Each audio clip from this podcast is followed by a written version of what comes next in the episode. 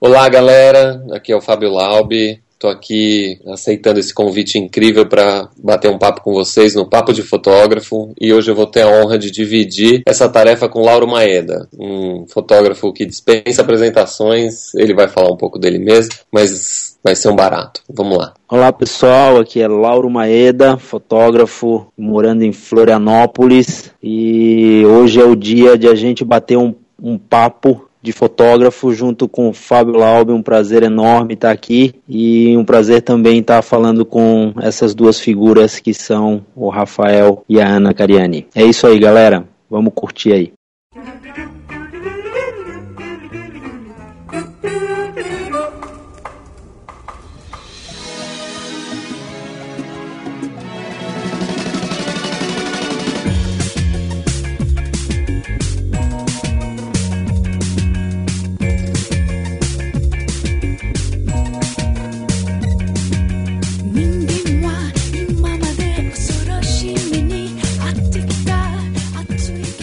Aí, pessoal? Aqui é Rafael Petroco e estou adorando gravar com o Lauro Laube e o Fábio Maeda. Eu sou a Ana Cariani e eu me atrasei para gravar o programa hoje. Bom, mais uma vez a gente faz um papo de fotógrafo duplo e eu acho que a gente nem precisa falar um pouquinho das pessoas que vão participar com a gente. Então, Ana, quando a gente não tem introdução para fazer, o que, que a gente faz? Mensagens.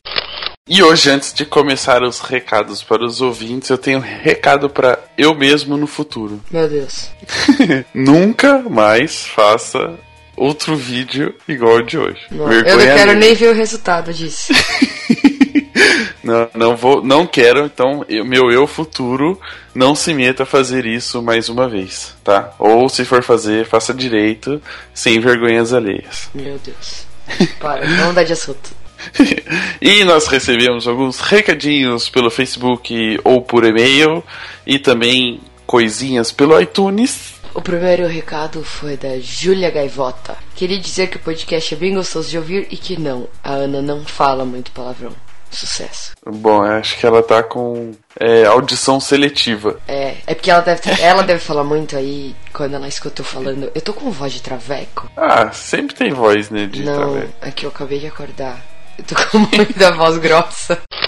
E o segundo recadinho é da Gabriela Duarte. Será que é a atriz? Não? Será? Será? Não. Talvez? Se for, eu vou dar o um recado. A mãe dela é insuportável. Ah, não fala isso. Eu não é... gosto da Regina Duarte, velho. Fazer o quê? Eu não gosto dela. Tudo ela bem. é muito sem sal. É, não precisa falar isso pra ela agora assim, né? Não, se ela mandar o recado, a gente. Mas não é a atriz. Talvez. Ou não. Ué, ela Olá, isso... ah, deixa eu falar o recado. Olá, eu estou começando a fotografia e o programa tem me ajudado muito. Muito bacana. Muito obrigado. Tá vendo? Ela pode estar desistindo de ser atriz. Talvez. Ou não. Vai saber como é que anda o mundo artístico. Pode não estar tá pagando muito bem. O próximo recado é da Jaqueline Silvério. Gente, queria parabenizá-los por essa iniciativa. Conheci o site de vocês e estou completamente viciada nos podcasts. Muito legal. Está cada dia melhor estar com vocês aqui. Um forte abraço e muito sucesso. Muito obrigado mais uma vez. Ela tá com a gente aqui. Tá aqui do lado, aqui, tá olhando, tá observando tudo.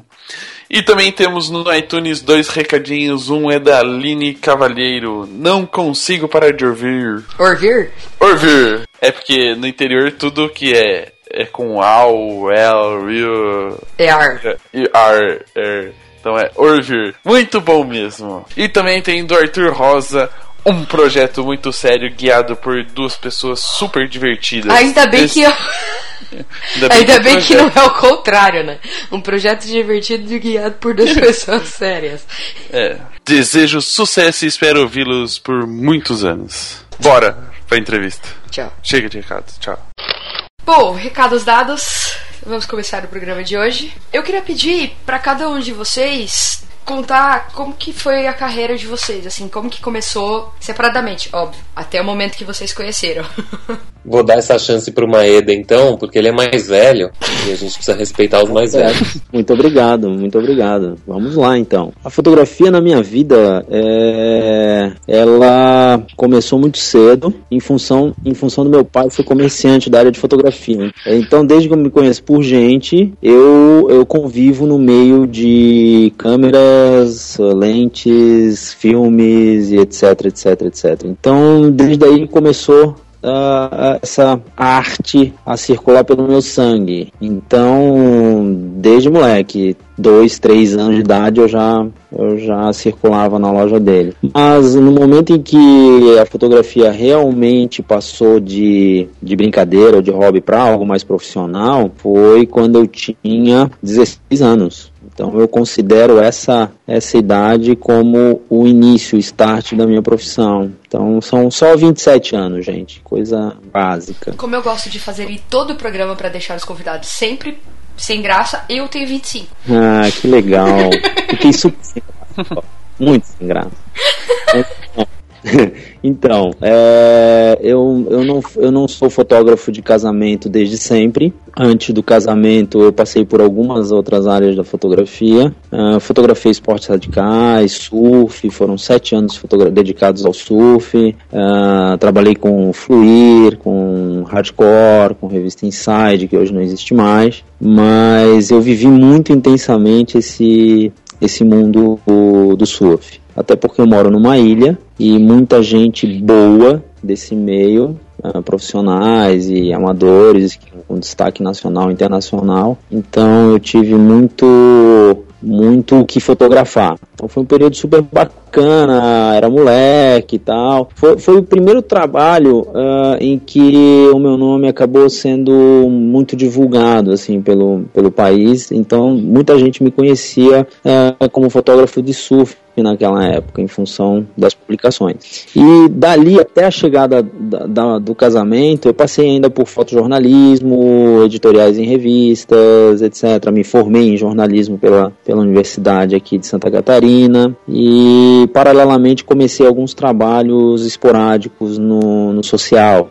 muito em função de pedidos de amigos, de conhecidos e tal. Até que um dia eu resolvi que fotografar casamento seria algo que me daria muito prazer. E aí uh, acabei investindo bastante nesse, nesse meio. Foi a partir de 2000 faz 13 anos que eu tô muito, muito comprometido com esse mercado, com a missão de, de contar histórias de casamento, histórias de famílias, e isso me dá muito prazer. São 13 anos nessa, nesse caminho. E pretendo pretendo continuar por, por mais tempo, uh, sempre me motivando, uh, me motivando através de, de, de, vários, vários fatores, saber que a gente tem que a gente tem colegas que estão ali prontos para para nos apoiar, nos dar é, suporte, isso é muito legal, troca de ideias, troca de experiências. Eu acho que tudo isso faz com que a gente evolua e que a gente possa buscar sempre a essência da nossa fotografia. Então, isso é, é uma coisa muito prazerosa da profissão.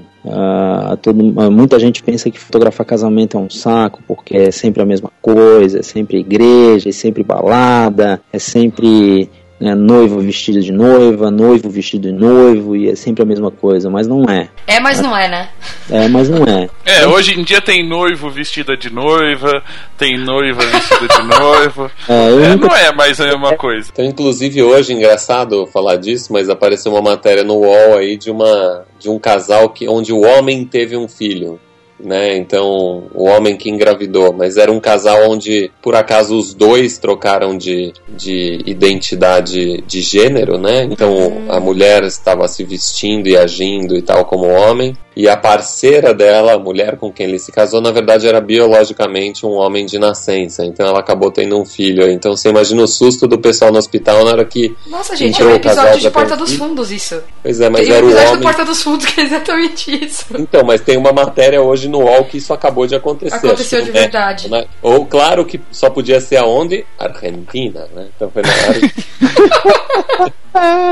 Falando em argentinos, um abraço a Mariano Neiva.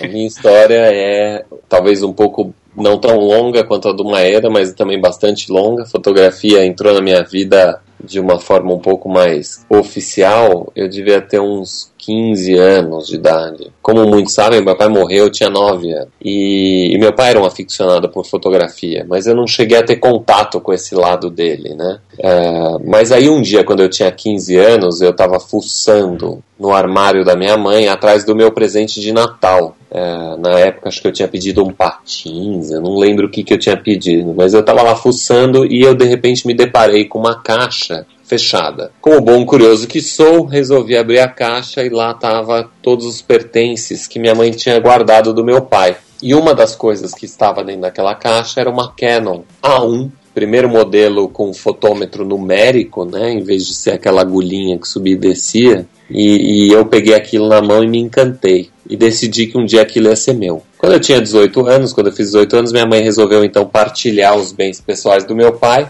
E a gente botou tudo em cima da cama e falou: bom, tira para o ímpar, quem ganhar escolhe a primeira peça e aí a segunda peça e assim vai. E eu por sorte do destino, ou por sorte minha mesmo, sei lá, ganhei o Paro Ímpar. E peguei então a máquina.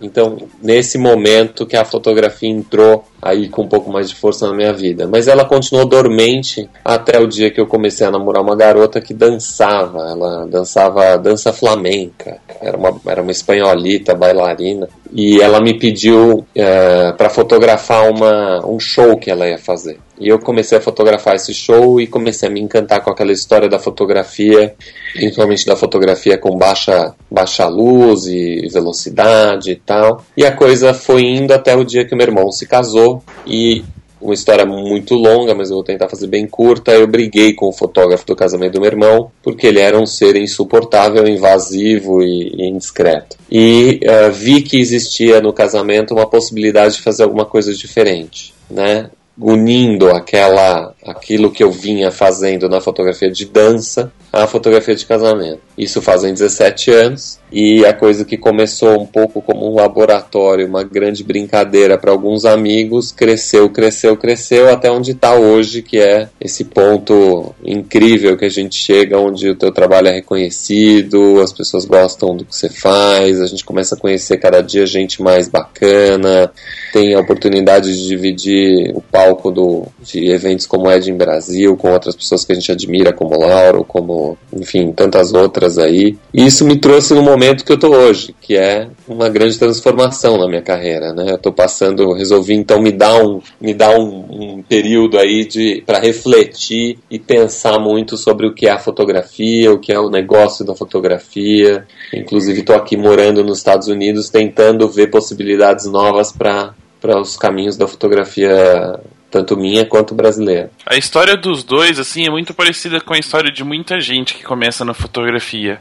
É, ou porque a família já tem esse trabalho, e às vezes a pessoa não está nem aí, ela nem quer saber disso, porque sabe de toda a dificuldade que a família passa, ou cai de repente uma chance, ou porque gosta de imagem, ou porque trabalha com alguma coisa relacionada e acaba entrando nesse mercado. Falando um pouco para as pessoas que estão começando hoje, que escutam o programa, o que, que vocês dariam de dica para o início de uma carreira, assim. É lógico que existe muito preconceito das pessoas de falar, ah, comprou uma câmera, virou fotógrafo. De uma certa forma, vira, porque se ela faz fotos, ela é um fotógrafo, mas não um profissional. Para quem está entrando no mercado, que dica que vocês dão para não desistir logo do começo e para sempre buscar o sucesso? Uma história longa, né? É uma história bem longa, assim, porque eu e o Maeda, tenho certeza, a gente veio de um tempo onde para você se dizer fotógrafo, você tinha que camelar muito, né? O tempo onde eu nasci na fotografia e Lauro também era o tempo do filme, graças a Deus, né, Lauro? Acho que a melhor coisa que a gente pôde ter feito foi ter começado aí no filme. Com certeza. Mas você não podia se dizer fotógrafo antes de ter trabalhado muito, ter um material de qualidade, ter feito muita assistência, muito, muito carregar bolsa, montar a luz, acertar a luz, carregar tripé e nada de clicar, né? Então é, é estranho a gente realmente ver essa moçada se, se intitular fotógrafo ao comprar uma câmera, mas é a pura realidade, né, Petroco? Não dá para dizer que não. Os tempos mudaram. É, hoje em dia fotografar é uma tarefa mais é, simples, por assim dizer, em termos de técnica, né? o que faz com que a velocidade da, da evolução do fotógrafo seja muito maior. Então, eu que eu diria como principal uh, cuidado é cuidado com essa velocidade, né? Não ver a velocidade como o caminho mais curto e necessariamente o melhor, porque a velocidade, claro, te leva mais rápido aonde você programou chegar, mas acho que importante que a gente não deixe os passos do caminho de lado, né? A gente poderia comparar mais ou menos essa velocidade como se fosse um carro superpotente, né? Por exemplo, é, ele te leva mais rápido no seu objetivo, mas é muito mais perigoso, porque se você se perder um pouquinho no caminho, pode acontecer alguma coisa teórica, vamos falar, um acidente e não chegar do jeito que era para chegar, onde você pensou. É, eu Isso acho... me lembra aquele slogan da, da Pirelli, né? Potência é. não é nada sem controle. Eu ia falar exatamente isso. Perfeito, muito bem encaixado, é isso mesmo. Você, é. ter, você ter uma ideia assim muito superficial do que você, do que você é, pode ser, ou seja, comprou uma câmera, você vai lá, tira meia dúzia de fotos e dá certo, e você se intitula fotógrafo, você tem grandes chances em algum momento em que você realmente tiver que provar que você tem conhecimento, tanto técnico quanto de linguagem e conceito, você dá uma bela de uma derrapada. Então, é, é importante a pessoa ter uma boa noção e critérios é, que te levam a, a, agir de uma forma coerente de acordo com o nível de conhecimento e de experiência que você tem. Então acho que bom senso nessa hora é fundamental, coisa que eu percebo que está virando algo raro entende? É, então, assim, ter bom senso, na minha opinião, acho que é um dos pontos mais importantes para quem está começando. A busca por conhecimento é, é, é, importantíssimo também. Se você fotografa a determinado nicho, determinado, determinada área, eu acho que é importantíssimo você buscar referências de profissionais e de trabalhos que, que são é, bem desenvolvidos e que são reconhecidamente é, valorizados. Eu acho que é super importante. Referências é, você vai ter do início da carreira até o final da, da carreira, você vai necessitar de referências. Então acho que são pontos que são fundamentais, coisas que eu levo comigo desde a época que eu comecei a dar meus primeiros cliques. Então, considero super importante e seria uma, uma dica que eu daria para o pessoal que está começando. Eu assino embaixo do que o Lauro falou e acrescentaria uma coisa extremamente importante: cuidado com o ego. Eu uma vez ouvi isso lá atrás, eu não, não lembro de quem, mas que falou assim que quando o ego entra, o talento sai pela mesma porta e na mesma hora. Né? Então, o ego ele pode ser muito complicado. Nesses tempos hoje de, de rapidez da informação, né? Então essa coisa do o cara bota um blog, o blog tem 5 mil acessos e não sei o que, e rapidamente o mundo sabe quem você é, né? Então a gente acaba tendo N é, celebridades aí do, do, do, mundo digital, né? Isso é muito perigoso, gente, porque você acaba esquecendo desse, ou acaba achando que você não precisa dessas coisas que o Lauro citou tão bem, né? E isso pode ser muito perigoso, né? Porque o que eu falo, é, eu, eu, até inclusive botei isso numa das minhas colunas na, na, na revista Fotos e Imagens, uma frase que o Washington Oliveto falou, que ele falou a pior coisa que pode acontecer é uma excelente propaganda de um produto ruim, porque você vai vender muito e a farsa vai ser descoberta mais rápido. Então, cuidado com o ego também. Seria uma dica que eu dou para quem está aí é, começando, porque o ego pode ser o grande responsável para destruir uma carreira que poderia ser brilhante. Excellent. Então é melhor a gente começar a falar que o programa não é conhecido na, internacionalmente, que a gente vai só coisa simples. Que a gente não tem 3.400 curtir no Facebook. É, que, é que a gente não tem país, não sei quantos países diferentes. Vou parar de divulgar isso. 3 mil downloads por programa. Programa. Mas eu, é, aí, eu acho que eu só queria também aproveitar para deixar uma coisa, que é uma observação, né? Eu tenho filosofado muito sobre a fotografia. Eu percebo que os fotógrafos, os melhores, os mais admirados, Sebastião Salgado, Steven Maisel, um, Herbie Hitz, uh, Helmut Newton, todos esses caras, uh, para falar só de alguns, se você falar com esses caras, você vai ver que são caras extremamente humildes. caras que até hoje pensam se realmente são bons fotógrafos e continuam buscando a evolução, nunca achar que chegou lá, né? Se você achar que chegou lá, é, é, é o primeiro caminho para você tomar um grande. parar de crescer, né? E isso é, isso pode ser muito, muito triste. Pode ser um, não só isso, pode ser um desperdício de um excelente talento que foi subjulgado por um grande ego. Aproveitando que o Fábio tinha falado da importância de vocês dois terem começado do filme, como que foi essa transação do filme pro digital?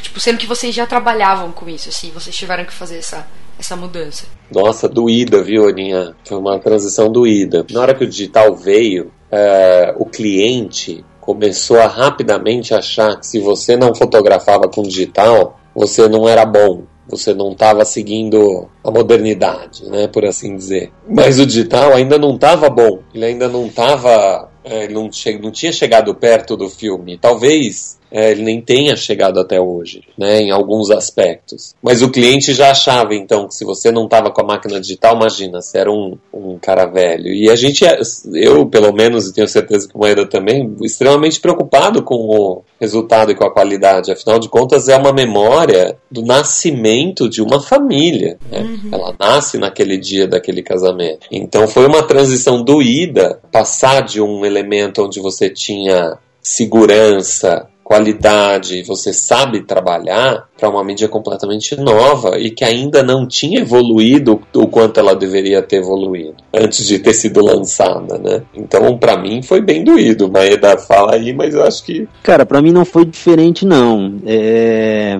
Eu me lembro, era início dos anos 2000, acho que era 2002, 2001, uma coisa é, assim. Mesmo. É. E eu me lembro dos primeiros casamentos que eu fui fotografar com câmera digital. É, ela era, na verdade, uma câmera experimental porque eu fotografava o casamento com a câmera analógica, com filme, meus assistentes também, e eu fazia algumas tomadas com a câmera digital. E na época, quando eu comecei a mexer na câmera digital, eu não entendia patavinas de RAW. Então eu fotografava em JPEG e tentava acertar a temperatura de cor, etc, porque eu já tinha essa, eu tinha conhecimento nesse sentido do, do, do, da época que eu fazia algumas, alguns trabalhos de arquitetura e de publicidade, então eu, eu, eu achava aquilo sensacional, porque eu conseguia corrigir temperatura de cor na própria câmera, mas obviamente a qualidade, como o Fábio falou, não, é, não era aquela qualidade que a gente pretendia apresentar para o cliente. Então, por exemplo, a, todos os laboratórios eles estavam ainda também no processo de início, né, da, da, da fotografia digital. Então, o que acontecia? Que eu imagino que estava acontecendo. A maioria das, do, dos mini labs estavam calibrados para negativo, para filme X, Y, Z, Superia é, e Kodak, etc, Fuji, Kodak. E os canais é, reservados para digital não, não tinham a, as especificações de cada tipo de arquivo, etc. Então você tinha um resultado muito, muito, muito aquém daquilo que, eu, que, que a gente imaginava que era bom. Então foi, um processo meio que paralelo, a nossa, a nosso aprendizado e o aprendizado do, dos próprios laboratórios e fornecedores desse do, do meio fotográfico. Então foi Até dos fabricantes. É. fabricantes de câmera. É. Então foi doído para todo mundo, imagino. E você trabalhava já com filme é, só em casamento ou você trabalhou com filme também em esporte? Qual que era a diferença de você trabalhar? Vamos falar um pouquinho, não só de casamento, mas. Entendi. Qual que é a diferença de fotografia de esportes, igual o surf que você fazia, para o casamento? Bom, uh, em termos de, de uh, material, de filme, né? É, eu trabalhava realmente com, com filmes uh, positivos para as fotos de surf, ou seja, eram slides, né? Então eram cromos. Então, por que isso? Porque uh, as revistas me pediam, era uma exigência das revistas, que a gente fizesse todo o material em cromo. E cromo você não pode errar. Ou você acerta, ou você ou é joga é fora material. Ou é lixo.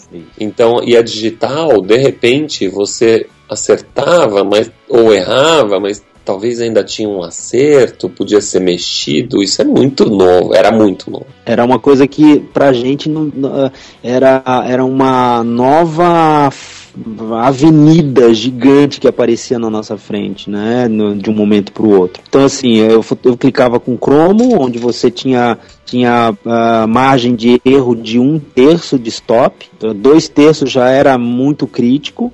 Uh, meio ponto, quer dizer, um ponto lixo, né? Não, não, tinha, não tinha jeito. Então, assim, é, e, e, e, casamento e eventos eu já fotografava com negativo, que tem uma latitude maior, você pode trabalhar com alguns erros de exposição aceitáveis, então já era uma outra forma. Claro que no surf, por exemplo, é, a gente já tinha, já sabia que trabalhava com determinados diafragmas e determinadas velocidades. Um, numa situação X, você tem um, um, resultado bacana, então você tem uma certa segurança. Já num casamento onde luzes e luz ambiente, tudo era mais complicado, a gente tinha, não tinha tanto controle assim, era legal a gente trabalhar com negativo, então tinha essa margem para trabalhar. De certa forma, a gente tinha uma tranquilidade para trabalhar com negativo.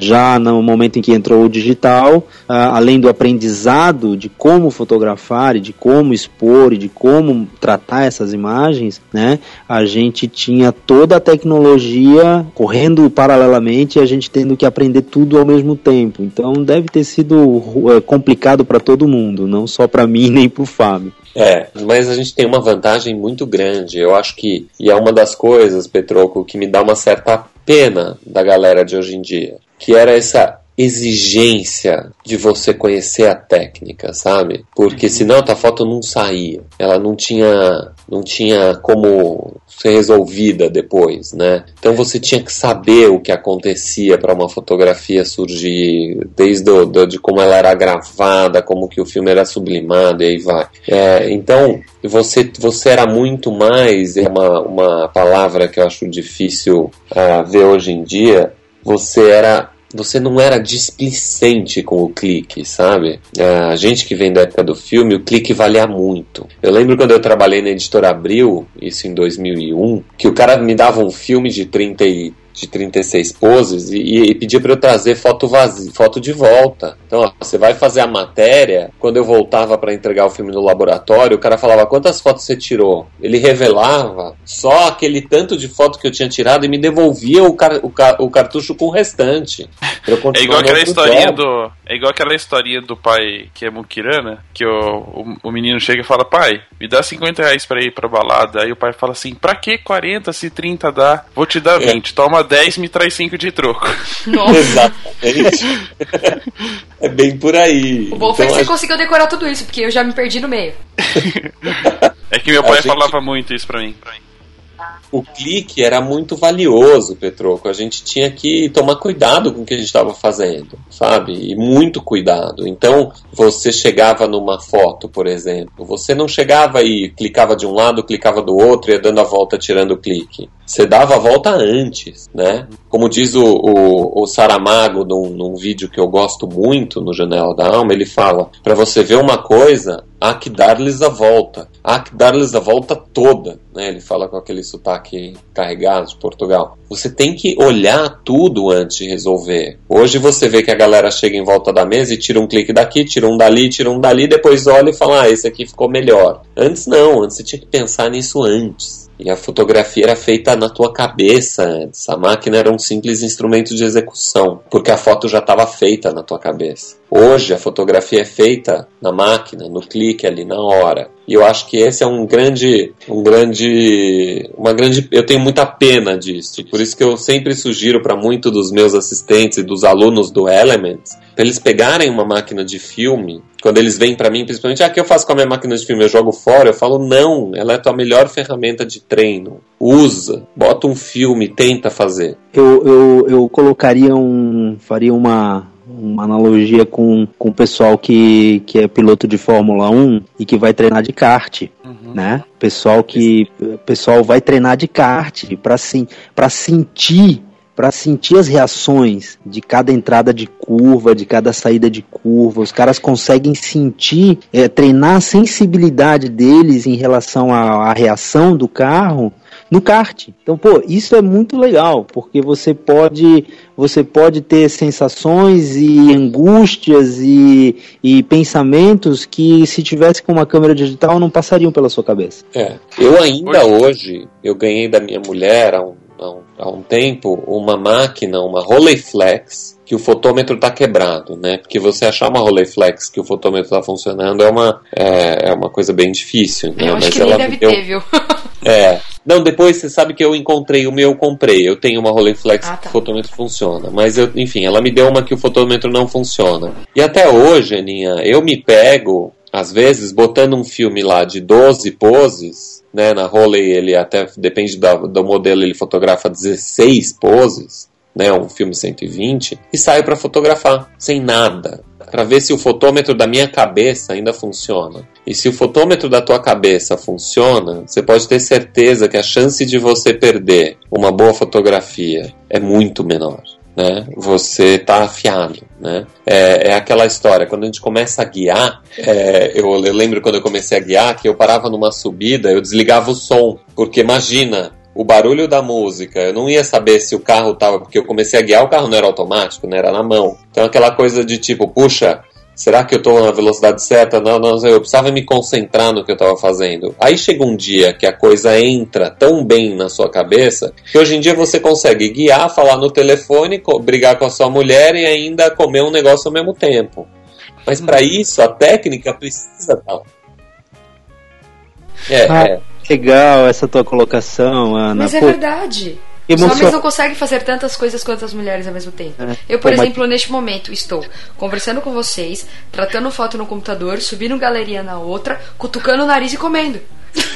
Nossa, eu tô olhando pra... Não, mas você tá comendo tatu do nariz? ah, não, tô comendo pão de queijo. Você falou, tô arrancando, você falou, tô arrancando tatu do nariz e comendo?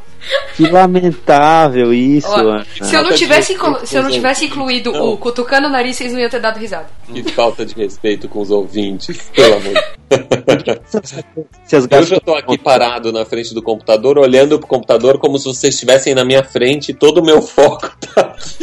Aí, tá vendo? Tá vendo? É verdade, é verdade. Mas enfim, eu, eu, só deixaria aqui por fim a dica de que eu acho que é legal todo e qualquer fotógrafo, mesmo que esteja começando no digital, ter uma máquina de filme e se forçar a fotografar com ela. E eu não vou dizer de vez em quando, eu vou dizer de, vou dizer de vez em sempre sempre que possível ter um rolo de filme dentro da câmera. De vez em quando, de vez em quando eu me pego, quando eu tô fotografando, por exemplo, eu terminei de fazer um determinado trabalho, tô com um tempo e de repente eu vi algo que é interessante fotografar. Eu consigo de alguma forma ir, é, ir para essa segunda parte de fotografia, da fotografia, me imaginando com uma câmera analógica. Ou seja, eu vou buscar, eu vou em busca de imagens que, que eu a considero relevantes e é a partir desse momento é que eu aciono o botão. Então, assim, eu não saio fotografando como eu uh, como uma câmera uh, digital. Eu, eu fotografo e, e, percebo e analiso como se eu tivesse com uma câmera analógica. Isso eu consigo fazer e isso eu acho muito bacana. O fato de você estar tá com uma câmera digital na mão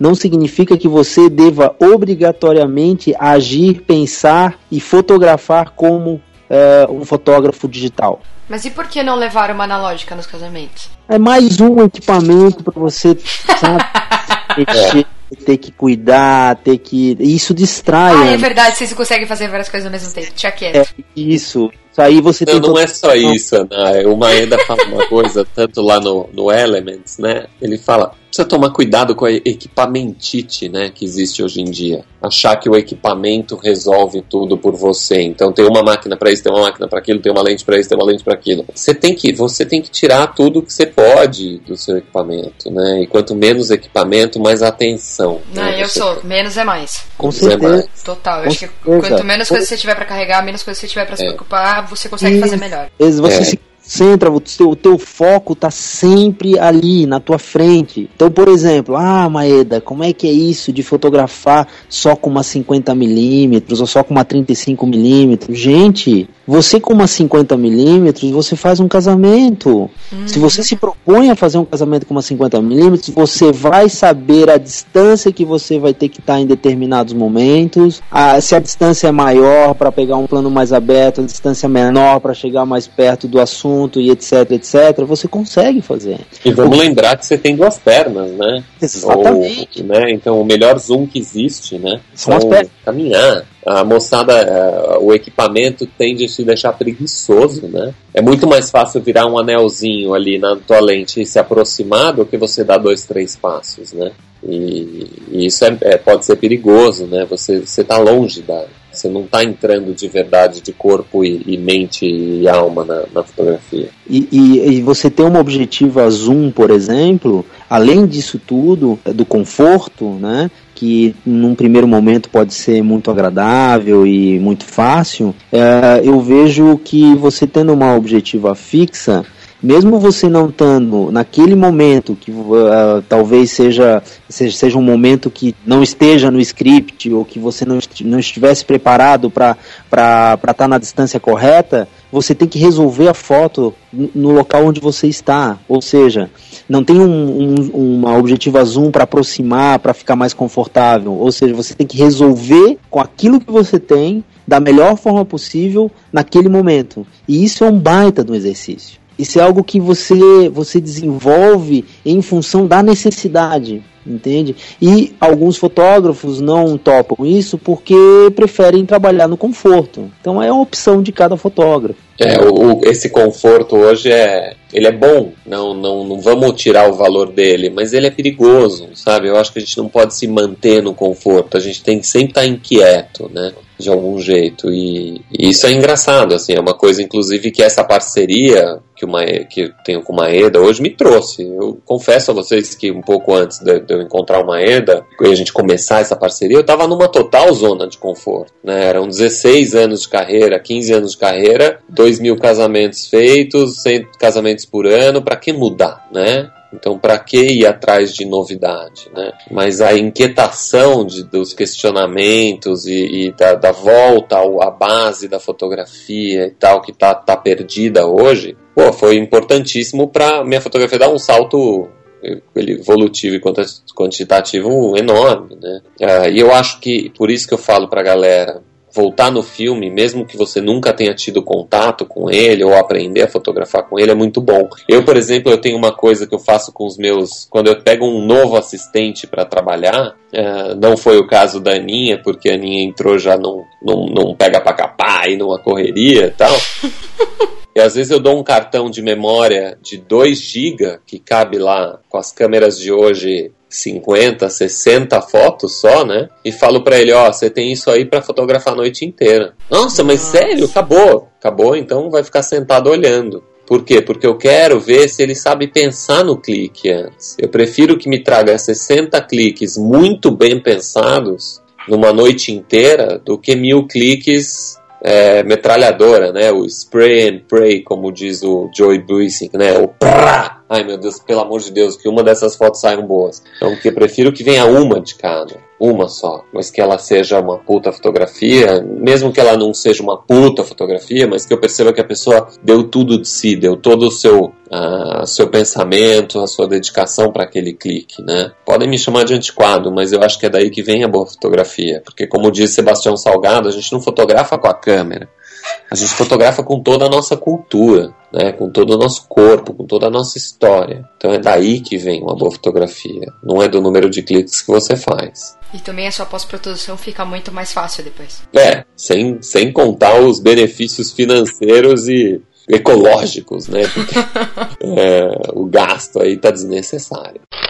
A gente fala muito hoje de fotografia arte, né? E de muita divulgação pela internet. Quando era a época de filme, que, vo que vocês falaram que já era mais difícil, que vocês tinham que pensar no clique, é, tinha que ser uma coisa muito mais programada, não tinha toda essa divulgação e eu acho que não tinha ainda essa ideia que fotografia de casamento era uma arte né, que o fotógrafo era um artista. Do momento que vocês acreditaram que entrou digital, que começou esse conceito de arte, para vocês, a partir de que momento vocês começaram a imaginar que eram artistas e por que se considerar um artista quando vai fotografar um casamento, já que as pessoas fotografadas são as que aparecem na, na foto, no impresso. Mas quem, quem se considera artista aqui? Eu não. eu sim, eu tenho um programa, eu tenho um programa agora, eu sou artista. É. tu é hilário, cara. O Maeda, o Maeda fala sobre isso no Elemes, eu vou passar a palavra para ele, porque ele tem uma definição excelente para para isso? Cara, é assim, ó. Dizer que todo fotógrafo é um artista, eu acho que é muito simples, né? E, e é generalizar muito a coisa. Né? Eu acho perigoso isso. Mas assim, em alguns momentos eu acho que a gente é artista sim. No momento em que você consegue imprimir numa imagem, numa captura de uma imagem, que você consegue trazer é, referências, trazer autores, trazer repertórios que te sustentem como um fotógrafo de arte, mesmo num casamento, eu acho que aí você pode se considerar artista. Mas eu, eu acho que o fotógrafo de casamento se encaixa mais numa categoria de documentarista e, e, e um pouco de fotojornalista também. Mas artista é muito difícil no casamento você você atuar tal como uh, um fotógrafo de arte. Uh, essa é a minha opinião, assim. Uh, talvez a gente tivesse um pouco mais de tempo de conversar e discutir sobre o assunto, talvez a gente fosse um pouco mais longe, mas, mas assim, resumindo, seria, seria por aí. É, eu, eu penso que, além do, do que o Maeda já colocou, a fotografia de casamento, em particular, ela tem que ser encarada muito antes de ser encarada como uma forma de arte, como uma prestação de serviço, né? É, ela é uma prestação de serviço. A gente... Você fez um artigo sobre isso, né? Exatamente, eu fiz um artigo sobre isso na Foto Imagens, né? Então, a, a prestação de serviço, ela tem que ser executada de uma forma excelente e perfeita, muito antes da gente começar a pensar em arte né? As noivas hoje, elas muitas contratam a gente, ah, não, porque eu contratei você porque você é um artista, pelo teu olhar artístico. Tá, ok. Mas o que, que ela vai reclamar com você se não existir? A fotografia por baixo do banco, do, do salto do sapato que por acaso passou no buraco perfeito, ou a foto dela com o pai entrando vertical, bonito e bem iluminado, né? Com certeza essa segunda é que ela vai sentir falta. Então, por mais que ela venha até você através do seu olhar artístico e da sua arte, né? Eu vou colocar aqui, me permitir colocar um pouco entre aspas. É, ela tem que ser antes disso uma prestação de serviço. Então, por isso que eu sempre falo, na minha opinião, a fotografia de casamento ela é uma prestação de serviço que pode ter uma expressão artística e você pode dar grande sorte ou a grande, enfim, tirar a, a, real sorte grande em fazer uma foto que possa e, e vá ser considerada como uma arte para o futuro. Né? Porque a arte, no meu termo, é algo que vai ficar para o futuro, né? E, e, e, aí, com o tempo de carreira, você vai vendo que esses, essas sortes vão se acumulando, né? E aí tem aquela frase que eu não lembro quem foi, mas que falou que, pô, quanto mais eu treino, mais sortudo eu fico, né? Quanto mais eu, eu exercito, mais sortudo eu fico. Acho que é por aí. Mas e, e, a parte assim de quando o casamento começou a tomar essas características de ser um evento grande e que a gente saiu do filme que eu, eu trabalhei em três casamentos com o padrinho do meu irmão. Eu ficava segurando o flashzinho que batia lá de longe lá e eu ia, é, e eu ia só para comer os docinhos na festa, né? Gordo mesmo. Que aliás, Petro, depois de um tempo, você passa a nem comer mais, porque chega uma hora que você fala, meu, não, não dá mais para comer esse negócio. Ah, eu não só como, como eu levo para casa agora. Mas tirando essa, essa parte gastronômica do casamento, é, antes o fotógrafo era visto como na época do filme pelo menos, como um mais um, né? Ele precisava estar tá lá porque algumas fotos precisavam ser feitas e estava lá. e hoje a, parece que se tornou uma presença essencial, é lógico, é porque registra, tem que, né? O Henrique do, do, do Fotografa Uma Ideia odeia que a gente fala isso, mas a gente vai lá para eternizar o momento e é uma peça importante hoje do casamento. E cada vez mais alguns profissionais, os que estão se destacando, é, estão se tornando não vou falar artistas, mas o ego, como vocês falaram, é, acaba tomando proporções maiores. É. Então, mas não vamos confundir artista com celebridade, Petroco, porque uma coisa é você ser uma celebridade, você ser um fotógrafo conhecido, etc e tal. Outra coisa é a gente poder dizer que isso te torna um artista, né? E eu acho que esse é um dos perigos da internet, né? Os blogs, os e tal te põem num ponto onde você pode achar que você é realmente um artista, mas o que importa aqui, da gente está falando, é realmente a sua fotografia realmente ser arte, né? Ser uma fotografia extremamente pensada, de bom gosto e que tenha um momento sublime. Então essas duas coisas estão um pouco confusas e, e, e isso pode, pode é, é, gratificante ao mesmo tempo ver que a gente conseguiu evoluir na escala, na, na pirâmide alimentar do casamento, né? Que antes a gente estava lá na, na no, no fim, né? E hoje a gente está já quase na, no topo da pirâmide da pirâmide alimentar aí do casamento. Isso é claro muito gratificante, não só uh, egocentricamente e artisticamente, como financeiramente, claro, né? Muito, muito bom. Então não dá para jogar fora os benefícios disso. Só precisamos ter cuidado aí para não confundir essas duas coisas e não deixar a nossa profissão ir para um caminho que, que pode destruir tudo isso que foi construído por tanta gente boa. Não, acho que tá bem colocado. Acho que, que é por aí o caminho mesmo. Tô, tô, tô bem satisfeito com, a, com, essa, com essa resposta.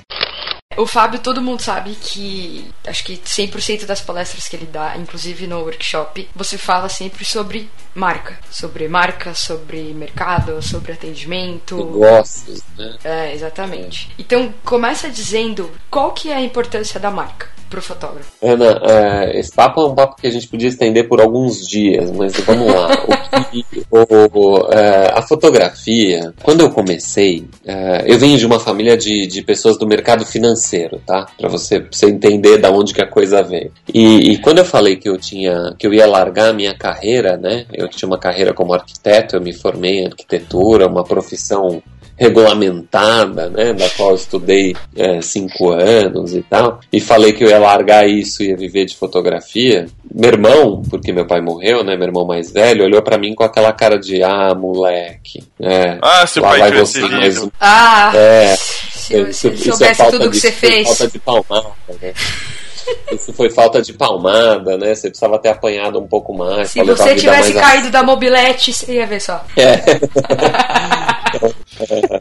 Bom, ainda bem que os ouvintes não, não ouviram a história da mobilete. Eles não sabem né? do que, que a gente está falando, vai ficar piada interna. Então, beleza. Ou não. É, então, né, você nunca vê um pai falando para um filho assim, você vai ser fotógrafo, senão você vai me decepcionar, né? É, e eu cheguei para o meu irmão e para minha mãe, então, do pessoas do mercado financeiro, e falei então que eu ia ser fotógrafo, que eu ia fechar meu história de arquitetura e ia ser fotógrafo. Então, o olhar deles para mim foi aquela cara de, pô, um dia a gente ainda vai ter que tirar ele debaixo da ponte porque fotografia não dá dinheiro, não vai ter dinheiro para nada, não vai conseguir sustentar. Meu irmão até falou para mim na época, você vai querer construir família? Porque construir família e ser fotógrafo são coisas incompatíveis. Né? E, e, a coisa foi evoluindo, evoluindo, evoluindo, uh, até chegar num ponto onde uh, nem eu mesmo sabia como eu estava ganhando dinheiro, ou por que, que eu estava ganhando dinheiro, né? E todo o processo de, de fusão do meu escritório com o da Ana, pelo qual eu passei há dois anos atrás, uh, me fez refletir e pensar muito sobre a fotografia como negócio né, como forma de negócio, de se ganhar dinheiro, de sustentar uma casa, de, de, sustentar não só uma casa, mas hoje 12 casas, né? O escritório, até agora, antes de eu vir para os Estados Unidos, tinha aí 12 funcionários, né? Eram 12 vidas que dependiam da, do business, do nosso negócio, né? E entender um pouco do negócio como, como uh, teoria e como por que que ele acontece, etc e tal, acabou me encantando. Justo eu que odiava os papos de business na mesa na hora do jantar, né? acabei me encantando por isso, porque eu vejo pessoas, e aí eu vou usar um exemplo que está aí do outro lado da linha, Maeda, por exemplo, com um talento incrível, né? E eu vou, não vou cansar de falar os melhores fotógrafos que eu já conheci em toda a minha vida, é, patinando para fazer seus negócios darem certo patinando para fazer o dinheiro aparecer, entrar e a nossa profissão ser reconhecida como uma profissão lucrativa e que, e que é, merece ser, ser paga, né? Para a gente escalar essa pirâmide alimentar aí e deixar de receber as migalhas do, do, do que sobrou, né? Depois que a noiva contratou o vestido, o bolo, a balinha, a aguinha, a havaiana e a, e a etiquetinha e a, o kit do banheiro, né? A gente estava no fim dessa cadeia. E não pode ser assim. A nossa fotografia ela é uma das coisas mais importantes do casamento. E eu não estou falando isso porque eu sou um fotógrafo. É porque tudo isso que a gente falou vai sumir no dia seguinte. Vaiana vai ser usada, vai soltar a tira, por mais que eles digam que não. Um dia vai soltar as tiras. O bem casado vai acabar ou vai azedar na geladeira e aí vai. A fotografia vai ficar. Então ela tem que estar tá num lugar melhor. E isso envolve muita coisa. Envolve marca, envolve branding, envolve conceito de, de embalagem, de packaging, de forma de atendimento, de, de como que o cliente. Porque isso tudo se resume a uma coisa, que é percepção de valor.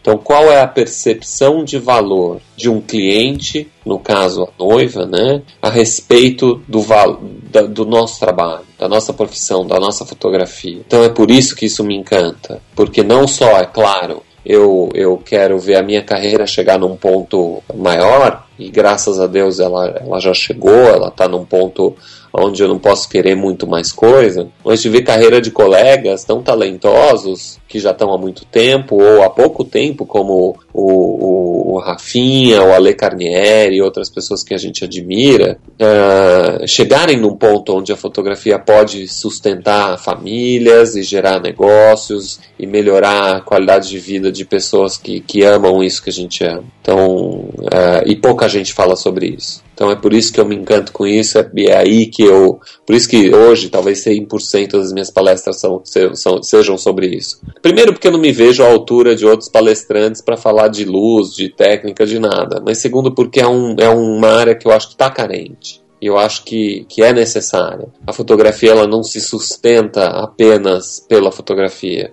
A gente precisa de dinheiro para viver. E para comprar equipamento. Para comprar equipamento. Pois é. Eu não quero morrer que nem Van Gogh, né?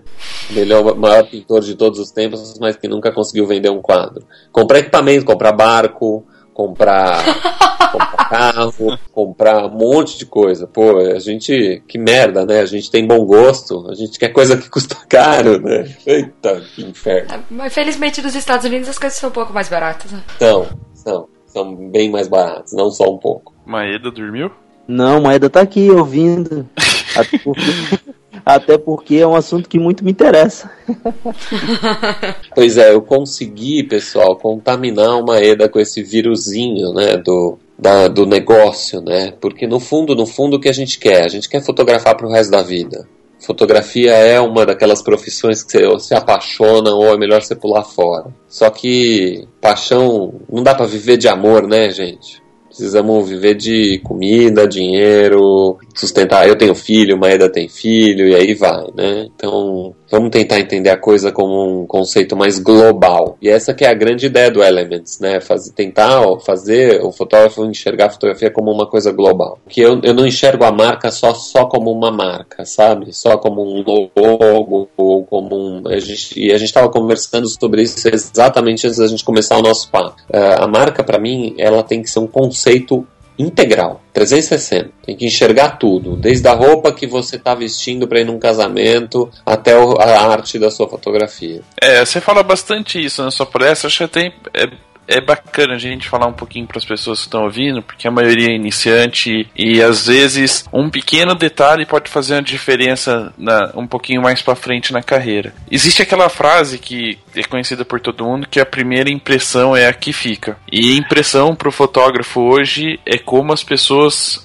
veem ele como profissional, além das fotografias, além do lugar, do lugar que ele atende. Tem um pouquinho de, não sei te dizer a palavra, mas aparência é, é importante, como ele se comporta num casamento. Você tem alguma dica para dar, assim, para as pessoas que estão começando um, um pouquinho desse aparência, um pouquinho dessa primeira impressão que eles poderiam dar num evento, num atendimento? Tenho muitas, muitas dicas. Uh, eu acho que é o seguinte: realmente a gente vive num mundo onde a imagem é importante, eu não diria que imagem é tudo, mas ela é importante. E a gente tem que lembrar o tipo de ambiente que a gente está e que a gente está frequentando também, Rafa. Então, chega daquela história de ah, eu sou fotógrafo, eu sou moderno, eu posso ir de tênis. Não. Os eventos que a gente fotografa, eles exigem uma certa postura, uma certa uh, vestimenta, uh, um certo uniforme, por assim dizer, né? um certo tipo de comportamento. Isso passa por muitas coisas. A roupa que você tá, por exemplo, eu peço que a minha equipe use camisa branca. Né? Eu acho que a camisa branca, embaixo do terno escuro, dá uma sensação de, de asseio, de limpeza, de,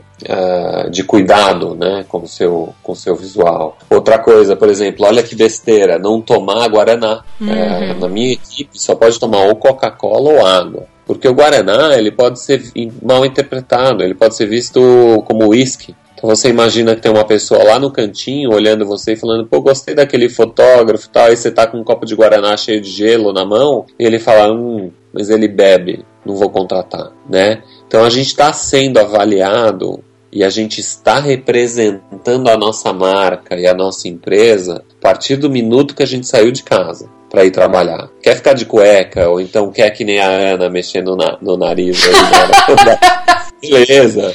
Mas desde que isso, né, você saiu de casa, você está representando a tua empresa. E, e, e, a sua empresa é responsável por muitas coisas. Então você tem que se comportar de acordo. É muito importante. A imagem, tudo que você transmite com ela é muito importante. Esse é um assunto que me interessa muito. Eu falei, falei ah, agora há pouco, porque é algo que faz muito pouco tempo que eu comecei a, a me antenar e, e, e a me preocupar, entende? Até uns 5, 6 anos atrás eu imaginava ainda que se eu tivesse um, um, um bom repertório, se eu tivesse uma bela fotografia, se eu prestasse uh, uh, serviços de uma forma bacana, eu conseguiria eu consigo me manter, eu conseguiria tudo que eu queria, etc. Mas não é verdade. Então, tem, tem muitas outras coisas que a gente precisa ser competente também. Isso dificulta muito, isso é, é um fator de,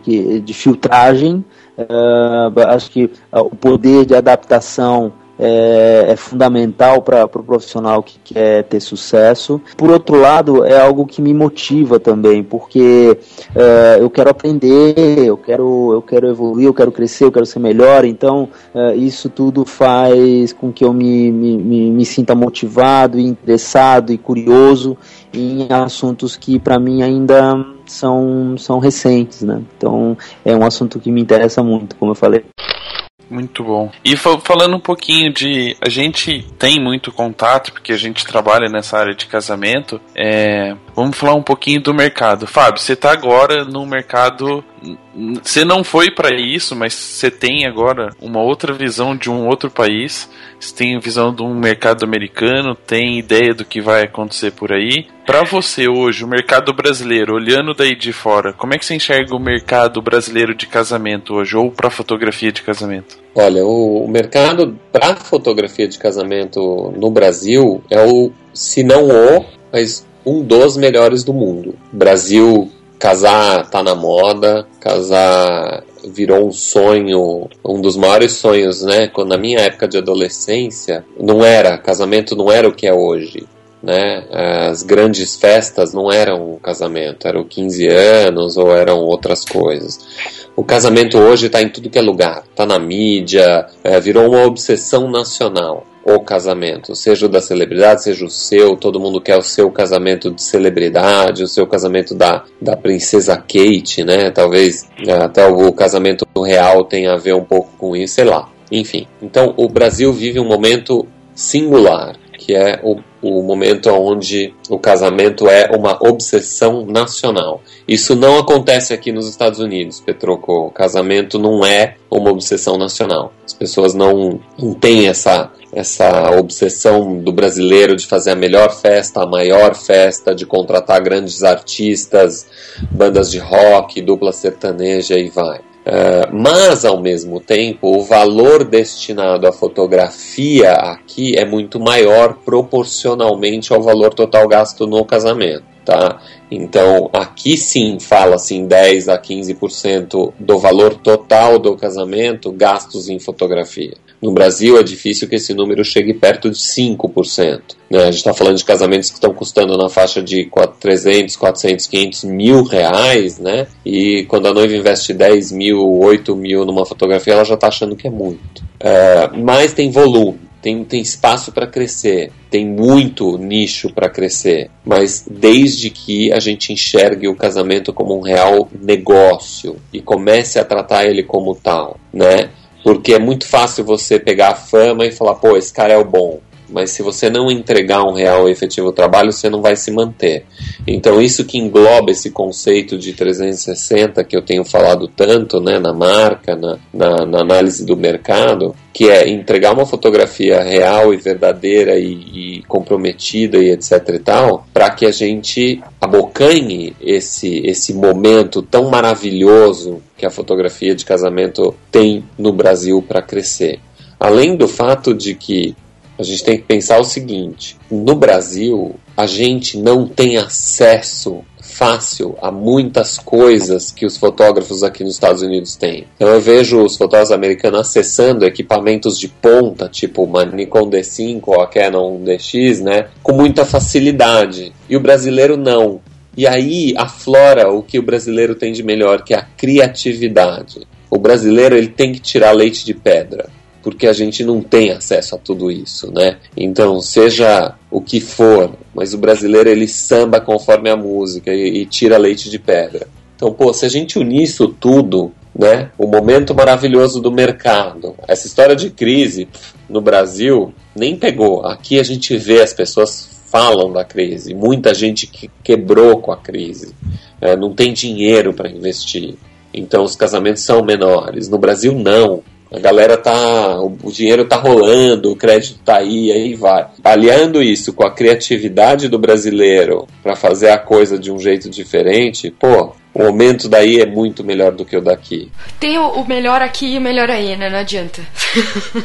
Sim, o melhor aqui é que você não pega trânsito, você recebe direitinho, você tem acesso fácil ao equipamento e aí vai. Mas este momento do mercado de casamentos a rodo, casamentos de noivas disputando igrejas e tal, isso aqui não existe. O, o American Dream aqui, para o casamento, não, não existe. É um mercado bom, é. É um mercado que tem espaço, talvez mas uh, ele não é o mercado efervescente que é o mercado brasileiro. E o Maida também já fotografou fora, né? Na, na, na, Espanha, não foi? É, eu tive a experiência de, no ano passado, em setembro, uh, fotografar quatro casamentos em Valência e mais quatro ensaios também em Valência.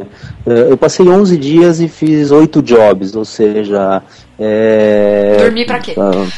é, não, turismo foi o, o que eu menos fiz lá. Então, enquanto, enquanto eu não estava fotografando, eu estava editando. Então foi, mas assim, foi uma belíssima experiência, principalmente se for pensar em exercícios de percepção, exercícios de entender tradições e culturas diferentes, tal. É, foi muito muito bacana, porque foram casamentos autênticos espanhóis, então não foi um casal brasileiro que foi casar lá fora. Foram casamentos de espanhóis. Então isso faz uma diferença incrível, porque na verdade você está tá, tá se inserindo naquele contexto, né? E, e você é, é o único estrangeiro dali, é o único que está influenciado pela, por uma cultura que não é a deles. Então, é, foi um trabalho, foi uma experiência muito gratificante, enriquecedora, é, que me deu muito prazer. Ter experiências fora do país é algo muito bacana, te faz crescer muito, é, desde que realmente você esteja aberto para isso, né? Então, realmente eu vejo essa experiência como uma coisa muito bacana que aconteceu no passado. E no começo desse ano uh, de 2013,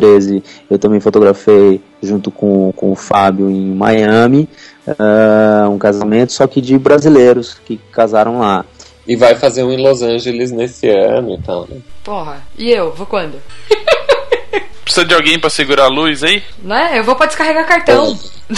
A boa, a boa vantagem aqui é que os casamentos aqui tem hora para acabar. Petroco e Ana. Aqui não tem essa história de é até tudo o sol É tudo crono... É, tem tudo, tudo tem, o casamento inteiro tem um cronograma, né? Exatamente, inclusive o cronograma para acabar, né? Isso é então ótimo. tem aquela coisa assim, as duas horas vai acender a luz e acabou e não tem papo. Que legal, isso é bom. Aí dessa experiência que você teve na Espanha, o que, que você notou de diferente assim do Brasil? Pode ser até na organização do casamento. Conta um pouquinho pra gente dessa experiência. Cara, é, então, é, nos quatro casamentos que eu fotografei, é, eu percebi claramente que os casamentos aqui no Brasil são espetaculares, espetaculares, são, são mega produzidos se comparados aos casamentos de lá. Lá é, é, é algo mais simples, tal, mas, mas também tem uma tem um componente interessante que é algo muito mais próximo dos, dos noivos e dos familiares. Então,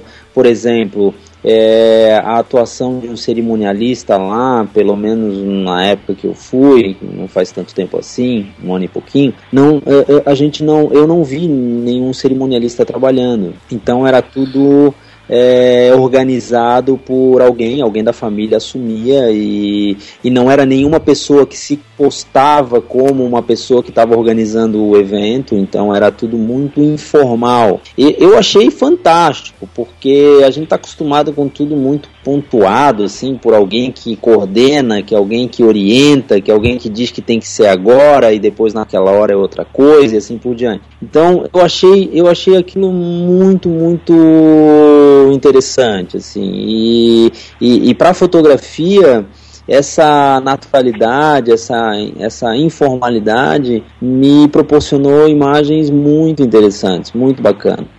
Então, para mim foi um ponto super positivo é, que eu não imaginava que eu, que eu uh, pudesse ter uh, vivido, né, de alguma forma, uh, num evento como, como um casamento, que a gente está acostumado aqui no Brasil a ter tudo muito organizado, formalizado e tal e lá é algo muito mais tranquilo, mais sossegado. Isso eu achei fantástico. Aí eu vou fazer uma pergunta então para o Maeda. Você acha que essa simplicidade, essa, esse tamanho, essa coisa menor, uh, né, que aqui no Brasil se perdeu um pouco com os grandes casamentos show, Sim. né, casamento traço show, Sim. trouxe a chance de, de buscar fotos mais conectadas emocionalmente ou, ou te gerou fotografias mais Totalmente, uh, totalmente.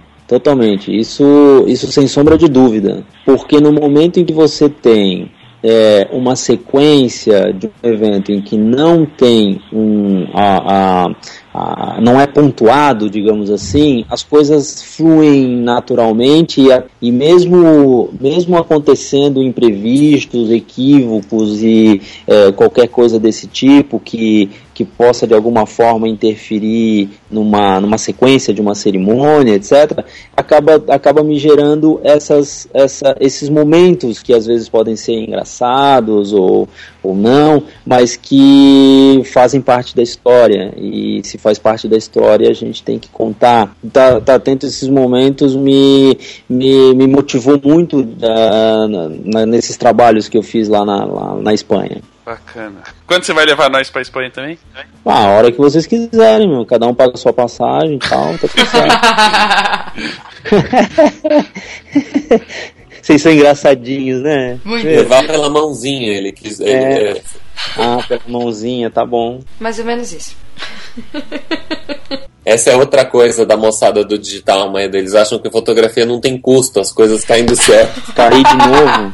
Não, pelo amor de Deus, se for pra Espanha e cair do céu, eu tô fora. Nossa. Ô, Vi, vira essa boquinha pra lá, velho.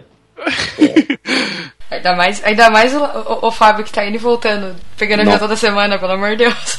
Pô, nem lembro essas coisas, meu. A gente falou muito de mercado, de como a fotografia é importante como produto, como um serviço. Porém, para uma, ter uma boa marca ter uma marca reconhecida, você também precisa ter boas fotos. E como o Laub já disse, temos o, o segundo convidado, que falou pouco por enquanto, que é especialista em fotografia. É, são fotos que realmente a gente fica de queixo caído. E agora a gente vai falar um pouquinho sobre fotografia, sobre o que é a luz, sobre técnicas de luz, direção de casal, história de casamentos e várias outras coisas. Vamos lá. Na verdade, a gente tem um ninja para falar sobre isso, né? Opa! Então, por aí. Mais conhecido mundialmente como Honorável Maeda-san. Ixi, tô aqui, tô aqui, sou eu, sou eu, sou eu mesmo. É, é o primeiro japonês cearense caipira que a gente conhece. E manezinho, Manezinho. Não tem, esquece que ele é gaúcho. Originalmente gaúcho. mas que barbaridade. Mas diga, o que que te, o que que te aflige, Petroco? É, tô olhando aqui o horário de até que hora que vai essa gravação. Mas vamos falar um pouquinho.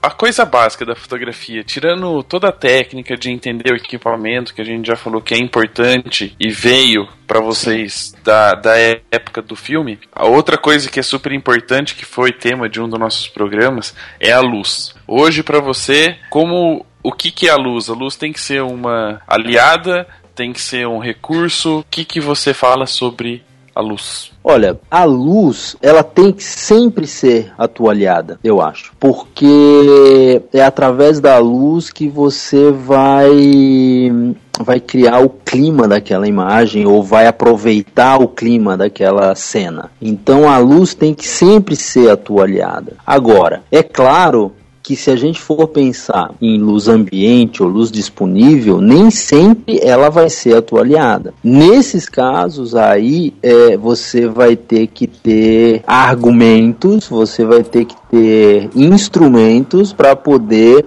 modificar aquela luz para que novamente a luz seja sua aliada. Então, assim, é, eu, eu sempre coloco ahn, algumas questões e algumas, alguns pontos que eu considero importantes no Elements, por exemplo, é, de que você, se for é, decidir por acrescentar alguma luz a uma cena, que essa luz seja melhor do que aquela que já existe, porque a ideia é justamente essa: aproveitar ao máximo a luz que já existe para que a gente consiga reproduzir ao mais próximo possível do real o que a gente está fotografando, o que a gente está contando da história. E se houver realmente a necessidade, você criar um clima para aquela imagem ou para aquela cena. Então, é, nos dois, nas duas situações, a luz obrigatoriamente deve ser atualizada. Ela não, ela não pode cagar o que você tá querendo fazer. né? Exatamente. exatamente. Porque assim,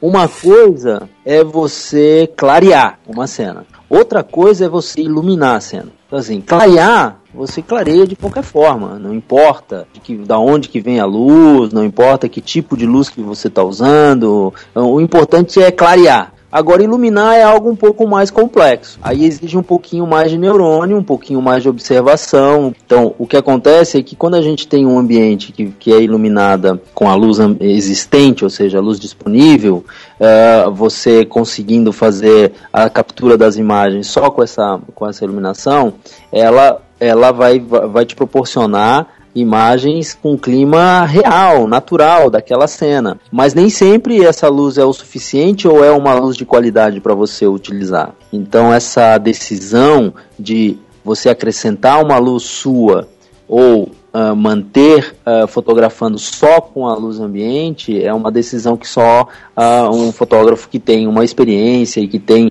eh, uma boa ideia do resultado dessas, dessas imagens sob essa luz é, é que vai poder decidir. O que eu acho importante é que as pessoas saibam que a luz tem que ser a sua aliada sempre. Se, ela, se a luz ambiente não for uma luz suficiente para fazer uma imagem de qualidade, com, do jeito que você imagina que tem que ser, você deve acrescentar. Se não, você utiliza simplesmente a luz que existe. Eu tenho usado muito fotografia com a luz ambiente, ainda. Ainda continuo fotografando bastante com luz ambiente. Por, pena que em muitos casos a gente tem uma luz com a qualidade que não é aquela que a gente imagina que é a melhor. Então a gente acaba acrescentando uma luz naquela cena. Então é uma questão realmente de, de decisão e a decisão nunca vai ser de outra pessoa, vai ser do fotógrafo, aquele que é capaz, que é que tem o conhecimento para poder modificar aquela luz no ambiente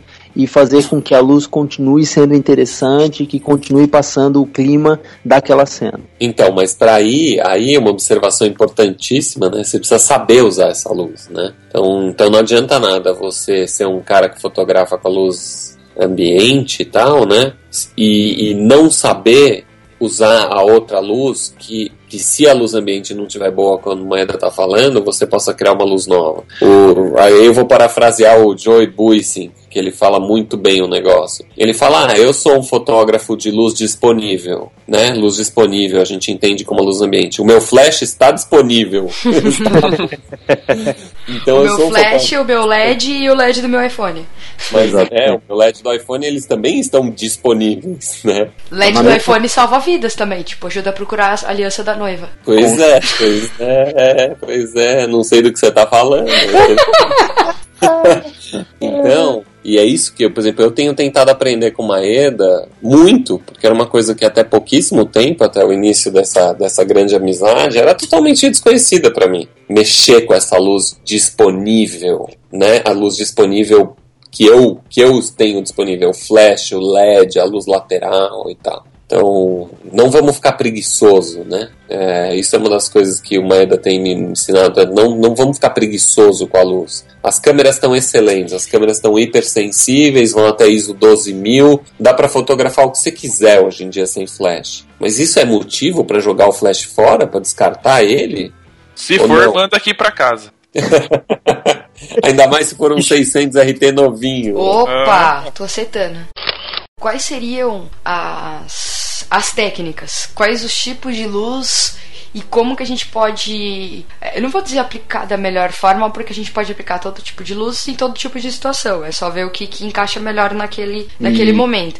Mas assim, quais são as técnicas que você normalmente usa com cada tipo de luz, assim? O que, que eu acho que é importante, uh, uh, e eu, eu acho que todo fotógrafo tem que saber, é dirigir a luz ou seja, saber de onde, de onde que essa luz vem para iluminar a cena, a natureza dessa luz, ou seja, se ela vai ser dura, se ela vai ser difusa, é, a intensidade da luz, para ver se essa luz vai ser a luz principal ou se vai ser a luz de preenchimento. Então, esses, esses pontos eu acho que são fundamentais. Então, a, o, todo fotógrafo tem que entender isso, entender e conseguir executar da forma com que ele imagina.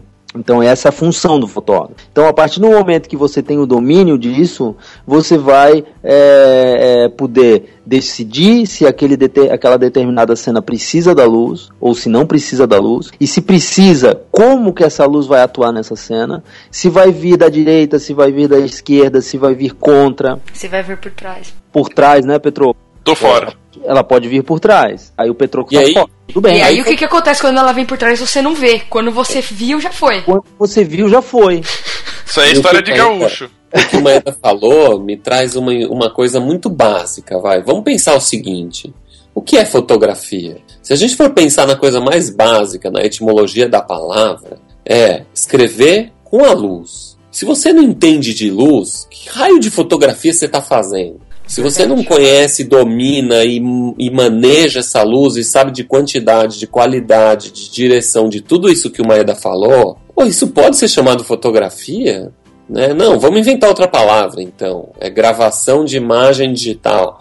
É fotografia, você precisa manjar muito de luz. Então, por exemplo, é, um exemplo bem, bem interessante, assim, é, você está no making off. No making off da noiva, você tem, por exemplo, num hotel ou numa na casa dela, dos pais, é, ela vai estar num ambiente com entrada de luz natural, digamos assim, pelas janelas. E tem várias janelas. Uh, quando você trabalha num ambiente como esse, numa luz como essa, você tem um banho de luz por todos os lados. Né? Então, o que, que acontece? Inclusive por trás. Inclusive por trás, né, Petroco? Inclusive por trás.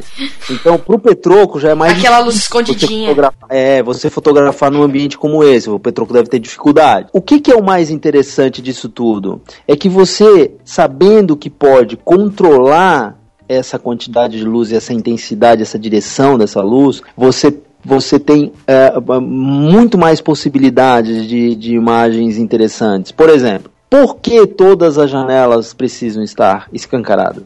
Por que, que você não pode trabalhar com, as, com os blackouts e ir fechando e tirando esse excesso de luz para poder trabalhar com uma luz mais direcionada, com uma, com uma qualidade melhor e você poder trabalhar com volumes e brilhos que possam deixar a tua foto mais interessante? Então, esse tipo de coisa é, é, é, já faz parte de alguém que, que se considera fotógrafo. Né? O fotógrafo é obrigado a saber saber dessas coisas e, e é obrigado a entender que você tem sim controle da luz que você está trabalhando, que você está fotografando. Então, assim, eu sempre digo: a qualidade da luz não tem a ver com a intensidade dela. Uma luz com pouca intensidade, ela pode ter uma qualidade absurda. E esse é o grande barato da fotografia. Às vezes você vê uma luz muito, muito fraquinha que parece que não vai iluminar nada, mas hoje com a possibilidade de você trabalhar com ISOs mais altos, você pode sim conseguir através dessa luz pouco intensa, mas com uma qualidade fantástica, fazer lindas imagens. E isso tem que estar tá no repertório do fotógrafo atual. Né? Isso, isso faz parte de, de, é, de assuntos muito básicos é, para quem se considera fotógrafo, mas a gente percebe que é, é não são utilizados da melhor forma. Então você tem um, você tem um campo aí para desenvolver muito grande, só trabalhando com luz natural, por exemplo uma das fotos mais incríveis, assim, eu tive um exemplo muito forte disso nessa última edição do Elements, né? Então a gente estava numa sala uh, horrível, uma sala daquelas de hotel, bem sem graça nenhuma, né? Aquela parede de divisória e não sei o quê. E de repente o Maeda falou: Bom, vamos fazer uma foto aqui. E aí ele botou a modelo, no caso a querida Cacau Sanchez, ali contra a parede, e ele abriu uma nesga da porta que devia ter tipo 4 centímetros de espessura, esse, esse microvão que ele abriu. E ele iluminou a Cacau de um jeito lateral e tal, que além de ficar absurdamente bonito,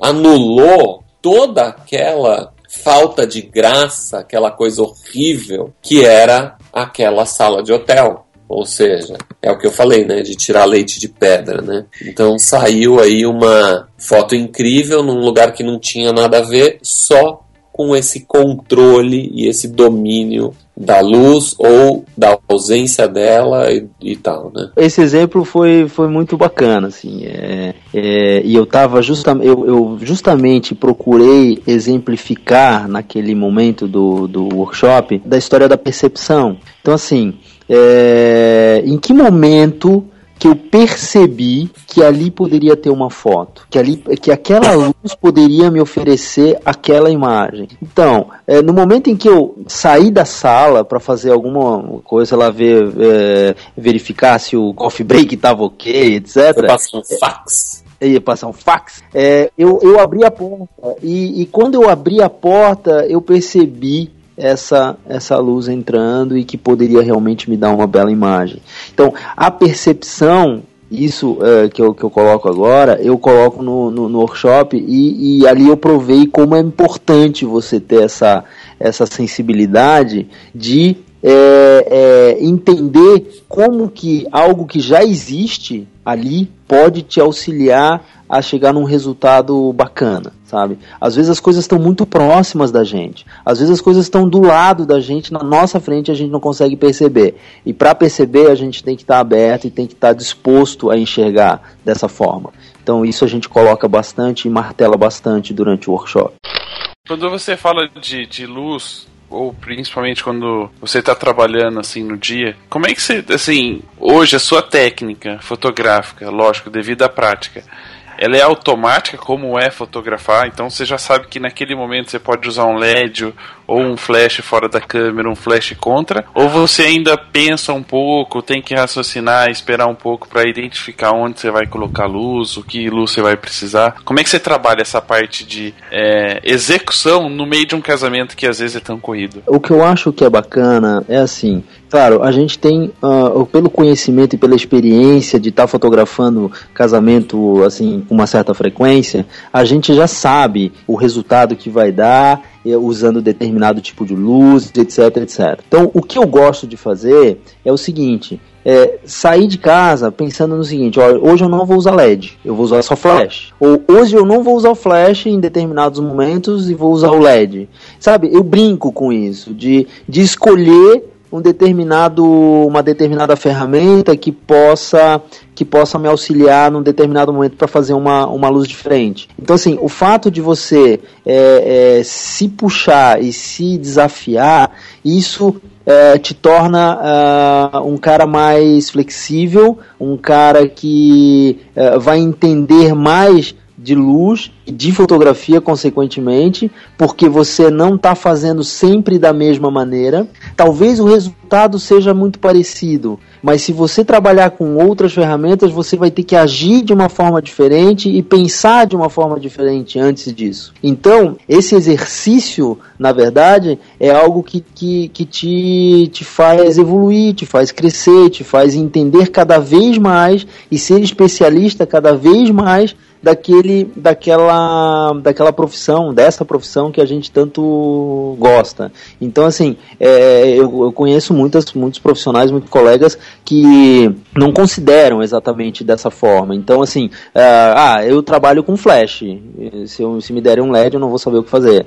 Então, assim, é, eu acho que não. Eu acho que quanto mais você experimentar, mais, mais a, portas acabam se abrindo e mais avenidas para você trafegar você vai ter disponível. Então, é, é, experimentar também é, um, é uma dica que eu dou e que eu peço para os meus, para os nossos alunos do, do, do workshop é, praticarem. Né? Experimentem, experimentem. Lógico, tem momentos e momentos para experimentar, mas assim que possível, experimentem, porque é só assim que vocês vão eh, eh, os fotógrafos vão conseguir chegar em resultados tão lindos, tão surpreendentes que eles nem talvez nunca imaginassem chegar. Então acho que é, é, é esse é o, essa é uma dica que eu dou. Mas por exemplo, não pode acontecer de você, sei lá, tipo, hoje eu vou fotografar com flash. Aí você tá lá fazendo alguma coisa e você fala, puta, mas o LED aqui ia ficar bem melhor. Ah, várias vezes acontece isso frequentemente. Isso é muito, muito normal. Aí mas você aí... se xinga, aceita aquilo ah, e continua. Claro, xingar nunca está no seu nunca pode estar no seu repertório. Porque no momento que você xinga, certo? Você está fechando todas as portas. Porque você é, lamenta que não esteja com um, a ferramenta certa, entre aspas, é, naquele momento. Então, assim, a ferramenta não pode ser o teu é, amuleto, né? O teu, sei lá, uh, o, teu, o teu apoio. Uhum. Ele não pode ser. Ele tem que ser algo que te permita criar que te permita resolver determinadas. Seu escravo. Ele é teu escravo e não você é o escravo dele. Exatamente não, isso aí. Não tem como colocar de forma melhor. Né? É. Tem, tem. É seu estagiário. Porra. Mas qual a diferença entre escravo e estagiário mesmo? é melhor. É que é, hoje não pode ter escravo. É que para estagiário você paga. É, não, é, o escravo é legalizado. Entendi, entendi, verdade. É, tem, tem, tem, tem incoerência isso aí, tá certo. Compre, compreendido, compreendido. Estagiário é a forma politicamente correta de chamar o escravo, né? Exatamente. Pode Eu ser sei. também, pode ser também. O, o estagiário, a princesa Isabel não libertou ainda. Não, e o estagiário ainda você, você passa como uma pessoa bacana, né? Que tá estimulando a, ao aprendizado e etc. Evolução. Muito bem. Compreendido. Estagiário acaba remetendo um pouquinho também a pessoa que acompanha alguns fotógrafos, que é o assistente de luz. É, você trabalha hoje com assistente de luz ou você, por 100% ninja consegue estar em dois lugares ao mesmo tempo? Fotografa e faz a luz. Olha, apesar de ser ninja, tá? apesar disso, é, eu acho importante você ter um assistente de luz, porque é o seguinte, como a gente, como eu gosto de trabalhar uma luz fora do eixo da câmera, ou seja, uma luz direcionada e que marque na cena, ou seja, que ela apareça na cena, então eu preciso obrigatoriamente que essa luz é, é, esteja fora da câmera. Então, uh, em muitos casos, a gente não tem, por exemplo, um, um, teto branco com uma altura bacana, razoável, que possa rebater essa luz, ou então não tem uma parede próxima para fazer essa luz voltar com qualidade. Você precisa ter um, uma luz auxiliar fora da câmera para poder fazer a luz que você quer. Então, eu acho importante ter assistente. Agora, nos últimos casamentos, nos últimos dois casamentos, é, nos últimos dois casamentos eu trabalhei sem assistente de luz, porque eu acho também o seguinte que eu estava é, muito, já trabalhando muito tempo com assistente de luz e, explorando a, essa linguagem, tal, tal, tal, e eu queria mudar, eu queria experimentar outras coisas. De repente, a ausência desse assistente, de que forma que eu resolver minhas fotos? Então, nesses últimos dois casamentos eu não trabalhei com assistente de luz, o meu assistente fotografou, né? Tava com a câmera fotografando também. E na parte da balada, eu coloquei o meu, o meu flash off câmera, o meu flash que fica fora da câmera, eu coloquei apoiado num, num suporte que ficou uh, numa altura bem bacana, direcionada para o centro da, da, da pista da, da pista de dança. Então uh, eu sabia que em determinados, determinadas posições que eu estivesse fotografando, uh, a reação dessa, a entrada dessa luz seria de uma forma ou de outra. E aí eu fui trabalhando e fui eh, entendendo e fui buscando e cheguei no, em alguns resultados muito interessantes. Então, é, assistente de luz é importante? É, mas às vezes você trabalha tanto com assistente de luz que é, perde muitas algumas oportunidades importantes ali que, po que poderiam te, te resultar em grandes imagens que você estava mais preocupado em onde está o teu assistente, como que ele está ah, iluminando aquela cena e de repente a cena acontece e você não está preparado.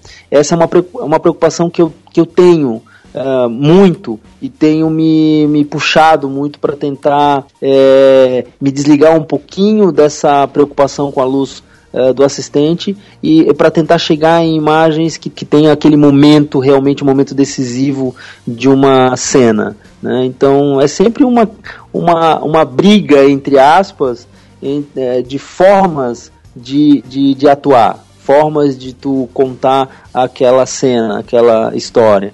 Então, uh, não dá para dizer que hoje você tenha que usar luz fora da câmera. Daqui a pouco, dois, três meses depois, eu vou estar tá dizendo não, eu não estou mais usando uh, luz fora da câmera, estou me resolvendo sozinho. Mas é tudo uma questão de busca de novas soluções, de novas leituras, de novos caminhos. Isso é eterno. Não tem como, como dizer para você parar no que você está fazendo porque está certo. Pelo menos para mim não, não acontece dessa forma. Uhum. É, e, e aí, eu, aproveitando, né, é, uma, uma das coisas mais evolutivas que aconteceu na minha fotografia nos últimos tempos foi fazer assistência de luz para o Maeda. Então, por exemplo, eu, a gente foi no casamento lá, no casamento que a gente fez junto aqui nos Estados Unidos. Eu teve uma hora que eu guardei minha câmera e falei, eu vou fazer luz para você. Então, não menosprezem essa o fazer luz, né? Fazer luz para alguém, para um fotógrafo que domina essa técnica, é uma forma de, de aprender muito forte, porque você precisa estar e ser a luz, né? E com isso você se força a entender como essa luz se comporta. Então, putz, assim como eu falei de fotografar com filme de vez em quando é um bom exercício, ser assistente de luz de vez em quando é um excelente exercício também. Eu acho que deve ser mesmo. É a, é a, melhor forma de você entender como que funciona e como que a pessoa faz e como que você vai aplicar aquilo para você mesmo, né? É, eu, eu concordo em gênero, número e grau.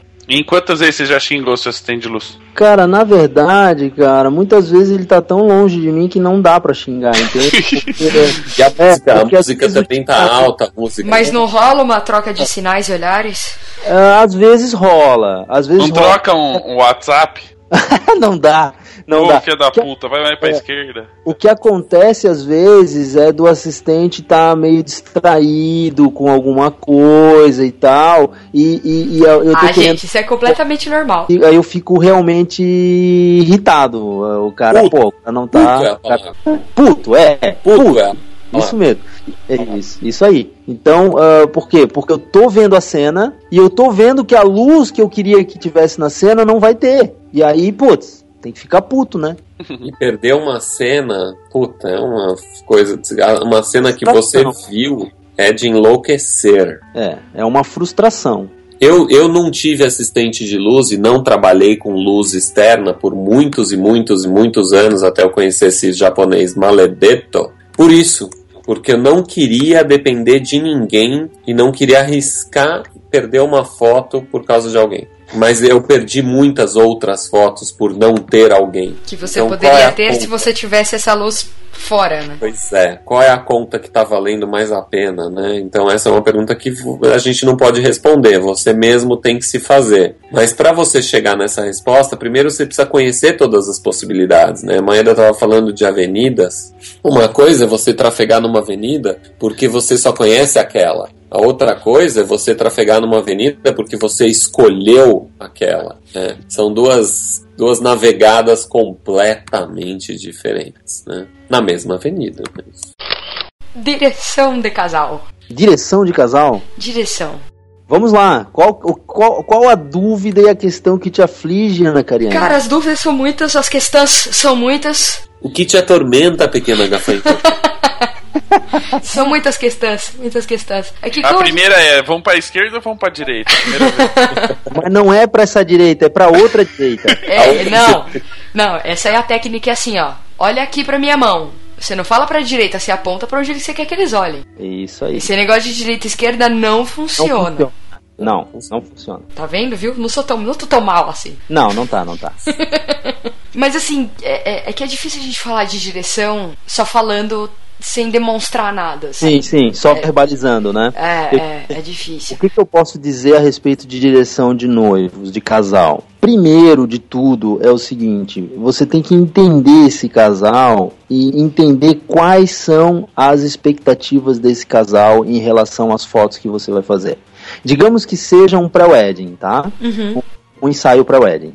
Então, assim, é, é, a gente, eu, pelo menos, eh, fotografo 98% dos casais que a gente faz para wedding, ensaios e tal, não são modelos. Eu já fotografei uns três ou quatro casais que, que são modelos. Aí é outro papo, é outra história, tá? Mas, assim, na maioria dos casos, claro, a gente está trabalhando com pessoas que não são modelos e que não estão acostumados a posar para foto dessa forma com que a gente trabalha.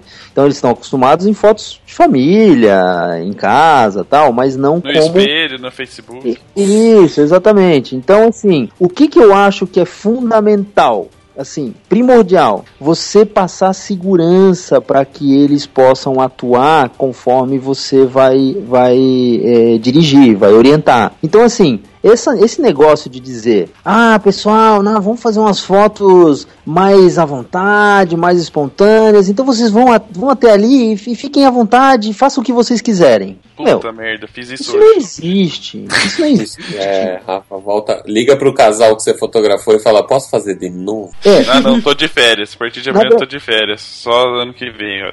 Quer dizer, então, complementando, tá, Petroco? Não sei se tu fez isso ou se tu vai fazer isso, tu, etc. O que, que eu acho importante? Eu acho importante no início do ensaio você realmente dirigir os noivos. Eu acho que é importante você dirigir os noivos. Nem que seja uma direção muito básica. Ah, venham aqui, olha pra cá, abraça ela, tal, um beijinho, um olhar, papapá. Nem que seja dessa forma. Por quê? Porque no momento em que eles perceberem que você sabe o que você quer e o que você quer é algo que eles também querem, eles vão se libertar. Ou seja, eles vão ficando cada vez mais à vontade para seguirem as suas orientações. Então vai chegar no momento que você vai falar assim: meu, anda até ali onde vocês estão vendo aquela árvore ali e façam que curtam, curtam a, a, o ambiente, curtam a praia, curtam sei lá o que, e eles vão topar. Mas se você tiver feito um trabalho de preparação legal, eles já vão estar confiantes. Então, assim, é, é, esse negócio de faz o que vocês quiserem até pode rolar durante o ensaio, mas não no começo, entende? Então, é, essa sensibilidade o cara tem que ter. o fotógrafo, a gente, eu sempre defendo que o fotógrafo ele tem que ser um pouco de psicólogo também. Então, assim, você perceber é, que o, o noivo ou a noiva estão angustiados, não estão curtindo aquilo ali como deveriam, tal, e você mudar o rumo desse ensaio, ou a forma, ou a pegada, é fundamental. É, é, é a diferença entre dali por diante o ensaio morrer, não ser aproveitado, e de, e de ser é, é, concluído de forma fantástica. Então, é, é, o fotógrafo não, não é o cara que simplesmente vai é, determinar que velocidade, que ISO e que abertura de diafragma vai usar e que objetivo vai usar, não. Não é, não, não basta só isso. Tem que ir bem além. É, eu, aí eu vou usar uma frase de um, de um outro fotógrafo também, que eu agora não consigo lembrar quem foi, mas que falou. Não existe é, ator ruim, existe diretor ruim, né? O cara não consegue tirar o melhor que aquele. Exatamente, é, é, isso aí. Isso é verdade, isso é verdade. Eu já vi bastante isso.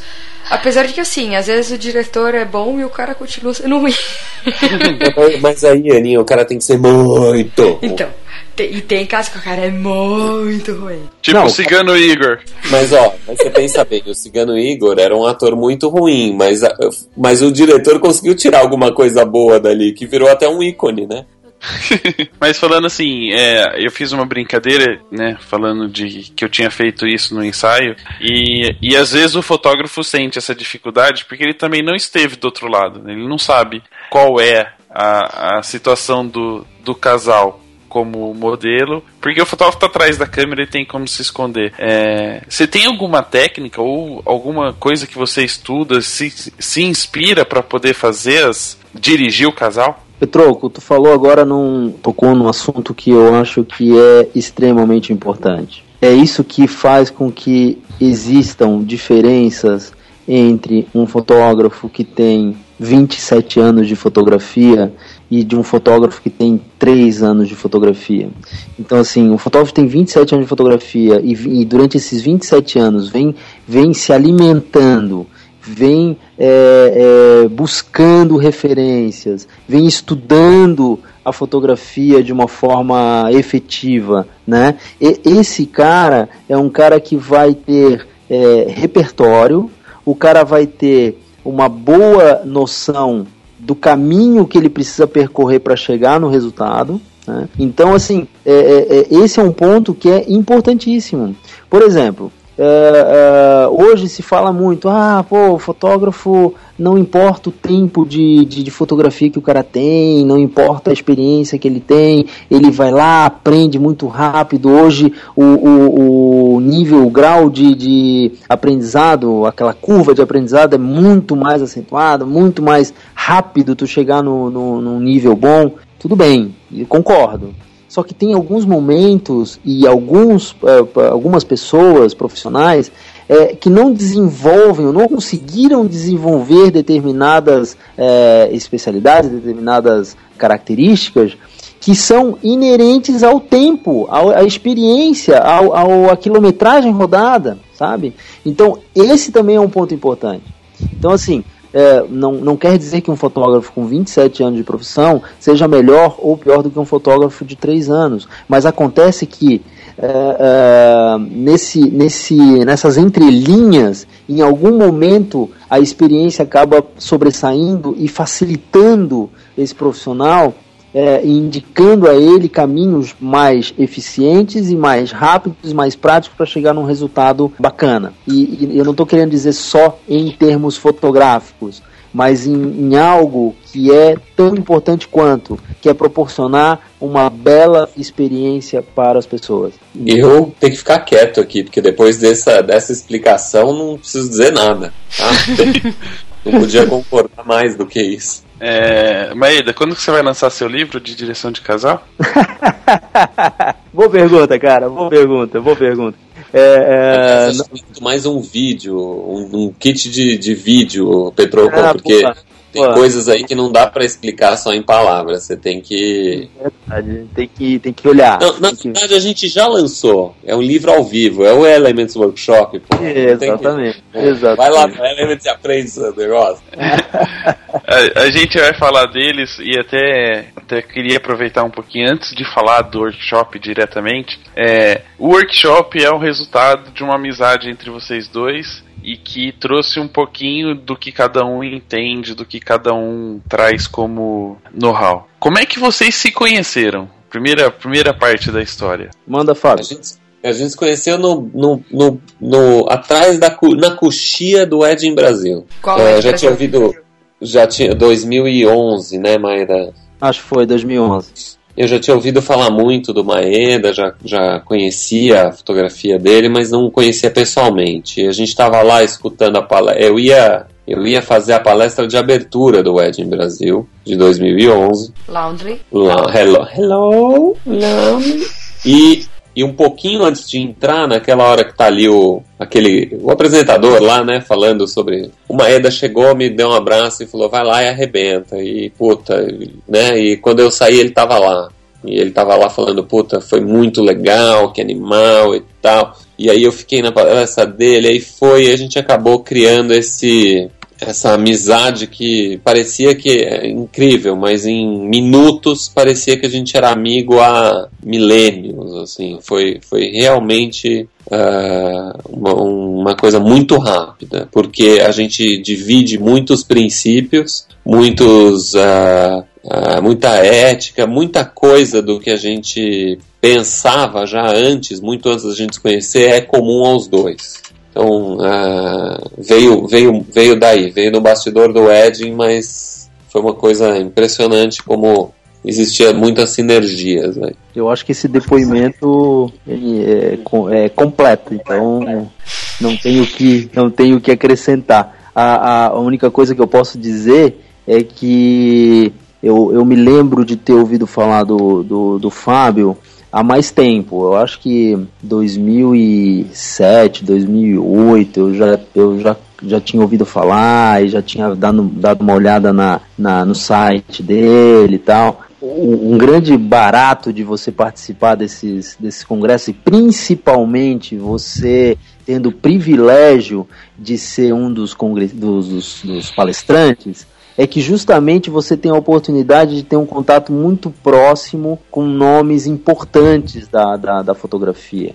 Então, é um privilégio de, de eu poder estar participando e de ser convidado em 2009 para fazer, é, para participar do primeiro, da primeira edição do Ed Brasil. Aquilo, aquilo para mim foi um marco, assim. Não, acho que não, não, não teria, não, não seria, não teria a situação melhor para poder é, para poder é, trocar experiências e conhecer pessoas legais e poder trocar ideias e poder evoluir e crescer. Então, o Ed Brasil proporciona isso, proporcionou e continua proporcionando isso. Então, esse encontro foi um encontro que já provavelmente já estava marcado, já tinha data marcada para acontecer. Quando aconteceu foi muito legal e a gente a gente aproveita demais essa essa essa sorte, digamos assim, esse destino de a gente se cruzar uh, e a gente tem aproveitado muito e, e, e, cada vez mais a gente tem percebido de que uh, isso tudo é muito gratificante, muito enriquecedor. E aí, beleza, se conheceram, viraram amigos, tudo lindo, uma história de amor incrível.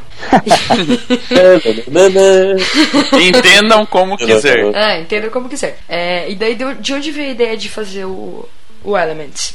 Nossa, a ideia do Elements, na verdade, não foi uma ideia minha, ela foi uma consequência. Uh, o Elements começou da seguinte forma. Uh, eu estava num momento da minha carreira de muita, muito, muitos porquê, perguntas, assim. Puta, pra onde que minha fotografia tá indo? Eu já tinha 15 anos de fotografia. Pra te falar a verdade, desculpem aí os seus ouvintes, mas eu tava de saco cheio sabe? Porque há é, 15 anos fotografando noiva e tal, chega uma hora que é inevitável que você sente numa zona de conforto e ali você fique muito parado, sabe? E de repente eu, a, a proximidade com o Maeda me, me trouxe uma inquietação, porque eu olhava as fotos dele, né, aí numa, numa coisa muito mais regular do que antes, né? E falava, porra, por que, que eu não estou fazendo isso, né? Por que, que eu não tô? O que está acontecendo com a minha fotografia? Por que que começou a me comecei a me questionar e muito intensamente sobre para onde a minha fotografia estava indo, vendo coisas maravilhosas ali do, do, do, do Lauro, né? Que eu não sabia fazer que eu não, não, achava não saber, não tinha a técnica necessária, tinha, não, enfim, não estava rolando. E aí eu, eu tive, quando você tem um amigo de verdade, você tem coragem, né, de fazer. Eu pedi, falei, Maeda, eu quero aprender essa, esse negócio, me ajuda aí. É. E, e o Maeda, muito ao contrário do que se espera de um, de um concorrente, né? Porque sim, é um concorrente. O cara totalmente aberto, totalmente aberto. Parou, escutou e, e ouviu as minhas aflições, né? E eu me senti muito feliz em poder, de alguma forma, em troca, ensinar ele, passar um pouco do que eu estava passando, do que eu estava passando com a fusão do escritório com a Ana, né? Em termos de negócios, de business, e vendo uma Maeda patinar nisso aí. Então, o Elements foi só uma consequência natural desse aprendizado mútuo. Eu posso dizer que a gente brinca que Floripa foi o primeiro Elements? Não foi. O primeiro Elements foi muito antes disso. Foi um Elements de dois alunos só, Fábio e Lauro. Pô, legal, essa, essa, essa parte eu gostei.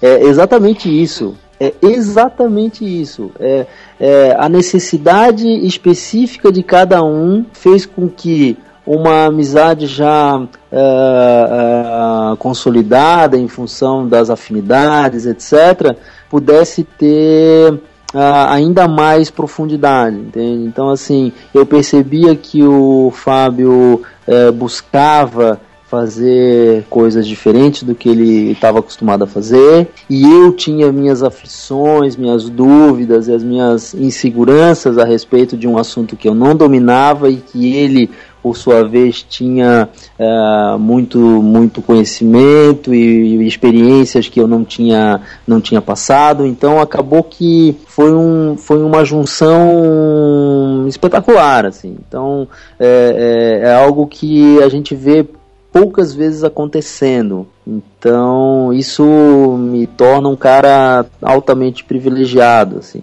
e por que deixar isso, isso acabar, né? Quando a gente. Por, até porque o nosso exercício mútuo tá longe de acabar. Uh, antes da gente começar aqui o papo de fotógrafo, e Maeda chegamos na hora pela primeira vez. A gente teve tempo de, de, de conversar, né, um pouco sobre a marca, uh, marca do Maeda e para onde ela vai e tal. Então, quer dizer, o nosso Elements Fábio Maeda não acabou. Então, por que, que o Elements vai acabar? A gente quer dividir isso, é muito bom. É um exercício intenso quando a gente está com os alunos. Para falar a verdade, hoje é uma das coisas que mais me dá prazer. Assim, é o Elements, é, é, um, é falar sobre a maior paixão que eu tenho, que é a fotografia, com uma pessoa que eu admiro e ajudar pessoas a crescerem dentro disso, né? O Elements não tem como ele é uma consequência. E uma grata consequência. E o Elements é um pouquinho disso tudo que a gente falou até aqui, né? Até o momento. E eu queria saber de vocês, quando vocês, depois de palestrarem no, no Elements, o que, que vocês esperam dos fotógrafos que fizeram, que participaram do workshop?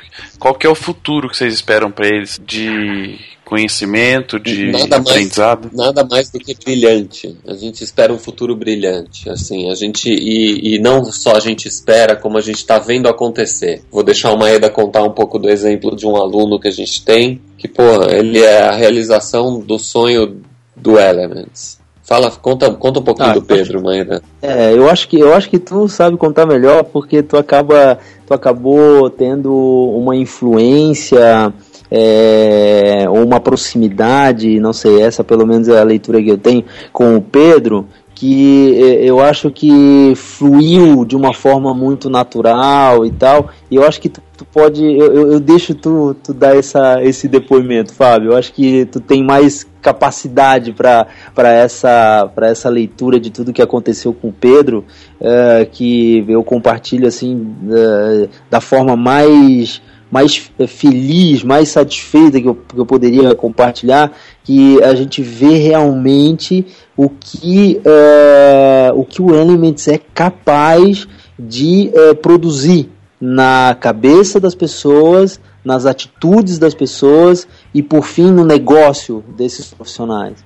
Então, uh, o que a gente espera que, que ocorra é, é aquilo que tem de melhor para todos aqueles que participam do Elements. A gente busca o tempo todo é, é, colocar é, questionamentos, colocar é, sugestões, colocar dúvidas, muitas dúvidas na cabeça das, da, da, das pessoas, dos, dos participantes, para que mesmo saiba a melhor resposta para as suas questões. Porque as questões de um profissional é, talvez não sejam as mesmas questões de outro, e talvez em função da, do mercado que está atuando, as respostas que, ele, que, que um determinado profissional tenha, talvez não seja ideal para o outro profissional. Então, assim, é, é, é você é, estimular para que os, as pessoas pensem, que as pessoas reflitam, é, eu acho que é um ponto importante do Elements né? E a gente coloca isso muito bem, a gente coloca,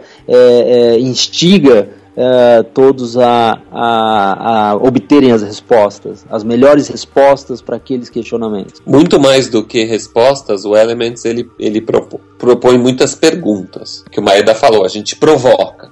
A gente provoca muito. A gente provoca a ponto de a gente olhar para alunos durante o Elements. A gente teve um caso muito, muito engraçado aí na, na edição de Curitiba. De se olha para aluno, ele tá com as duas mãos na cara, assim, balançando a cabeça, falando: Meu, que onde que eu fui me meter? Puta, eu tô fazendo tudo errado. Eu tô... Quer dizer, a gente gera uma inquietação absurda. E essa inquietação pode levar a caminhos incríveis, né? É o que a gente. É, voltando naquela coisa bem básica do a gente dá a vara e o anzol, a gente não dá o, o, peixe pronto, né? E o Pedro, que é esse caso que a gente está falando, o Pedro Wendel, um cara de Campo Grande, conseguiu extrair desse, dessa vara e desse, desse anzol uma, uma, uma pescaria abundante, assim, o cara deu uma guinada de, de, de 180 graus na carreira dele, estava indo para um lado, começou a ir para o outro e cresceu e lançou uma marca e trabalhou num escritório, encheu o escritório de gente, o negócio dele tá bombando em coisa de cinco meses desde que ele fez o, o Elements, né, no Rio, ele participou da edição do Rio, quer dizer, um cara que se deslocou de Campo Grande até o Rio para fazer e tal. E porra, eu não, eu, eu digo para você que eu não duvido nada que em dois, três anos esse cara vai estar tá dando muito o que falar por aí. É, como homem de negócios, como fotógrafo, como curioso e tal. Ele está investindo, está investindo pesado. E a gente, e a gente não espera nada além disso de ninguém. Não é que a gente esteja exigindo que os nossos alunos, é, que os participantes do Elements, nossos colegas, né, é, puta, despontem, estourem. Não é isso. Mas o que a gente gosta de provocar é isso, é a mudança que a pessoa quer. E no caso, a mudança que o Pedro queria era essa. Era bombar, era fazer o escritório dele explodir, era fazer a coisa ir para um, um nível que ele nunca tinha imaginado. E deu certo. Se a gente, se, o, se a vontade do fotógrafo for simplesmente aprender uma luz diferente, é isso que a gente quer. A gente quer gerar inquietação, inquietação, para com isso gerar evolução. Depois desse depoimento que vocês deram em relação ao case de sucesso, depois de um workshop, eu acho que não tinham melhores palavras assim que a gente pudesse finalizar esse programa, este longo programa. eu acho que Mas não longo no mau sentido. Não, não longo no mau sentido, longo no bom sentido. Bom, a gente que agradece, foi incrível é, bater papo sobre a coisa que a gente mais gosta com gente que a gente adora e grandes amigos é realmente uma forma excelente de matar um pouco a saudade daí do Brasil. Queria agradecer demais o convite para participar do Papo de Fotógrafo, dizer que adorei, adorei trocar trocar ideias e experiências e, e depoimentos com, com o Fábio, que está lá nos Estados Unidos, em, em Atlanta, fazendo Atlanta. o que ele. A segunda coisa, talvez, que ele mais goste de fazer, que a primeira eu acho que ainda é a fotografia, está lá fazendo gastronomia num dos, dos, uma das instituições mais respeitadas desse planeta. Então, para mim é foi um prazer enorme e quero ver uma boa parte de vocês todos que estão nos ouvindo participando das nossas edições do Elements Workshop. Valeu, galera. Obrigado. Nós que agradecemos a presença de vocês, a dificuldade conseguimos juntar todos. é uma marca-desmarca bendita, né? Mas deu certo. Não, mas tá ótimo, tá ótimo. No fim deu certo e foi excelente. Acho que deu até tempo da gente maturar certas coisas e foi muito bom. E para finalizar, passem os contatos de vocês, ou de vocês pessoais, ou de vocês para quem estiver interessado no workshop. O que vocês quiserem. Olha, eu acho que o contato que a gente quer passar é o seguinte, pelo menos eu, www elementsworkshop.com.br. É nesse projeto que eu tô amarradão e é aí que vocês podem encontrar. E quem quiser seguir no Instagram, Fábio. Ponto... Não, não é Fábio.lave, não, não é só Fábio Lave. E beleza, Fábio.lave era o Twitter que já morreu. É, okay? você nem twitta mais, né? É, então, então, Elements Workshop, é, é nesse projeto que eu tô apaixonado. Exatamente. Então, www.elementsworkshop.com.br e Lauro Maeda arroba hotmail.com, meu e-mail pessoal, que só eu abro. O Instagram, Lauro Maeda, estamos aí. Estamos aí para compartilhar, estamos aí para rir um pouco e falar coisas sérias também. Eu também vou deixar o e-mail para vocês poderem podem acessar, também só eu abro. É, pode falar o que quiser, só não vale cantada que eu sou casado. E é Fábio, arroba Fábio Laub, L-A-U-B de bola, não tem I, não tem nada, é L-A-U-B. É, avisando, o Instagram do, do Maeda você vê luzes, sombras e formas, e no do Lab você Linhas. vê foto dos Estados Unidos de neve. É, o Maeda é minhas linhas e eu, minhas eu linhas. meu Instagram é uma grande palhaçada. tá bom? Ok. Então, gente, brigadão. Boa noite, bom dia. Quem estiver escutando isso de dia, foi um prazer enorme. Nós Valeu. que agradecemos. E vamos ficando por aqui, Ana. Vamos deixar o nosso site www.papodefotografo.com.br O nosso Facebook facebook.com.br O nosso Twitter e Instagram Papo Underline Fotógrafo Até que enfim se aprendeu a falar assim Então vamos ficando por aqui, beijo, tchau Beijo, tchau Made in Japan Made in Japan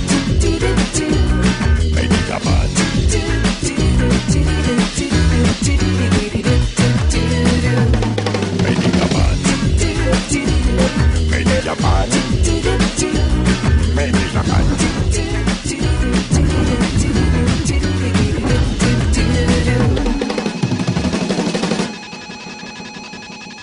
Muita gente sabe que eu acho que é um dos melhores fotógrafos do planeta. Rafael Petroco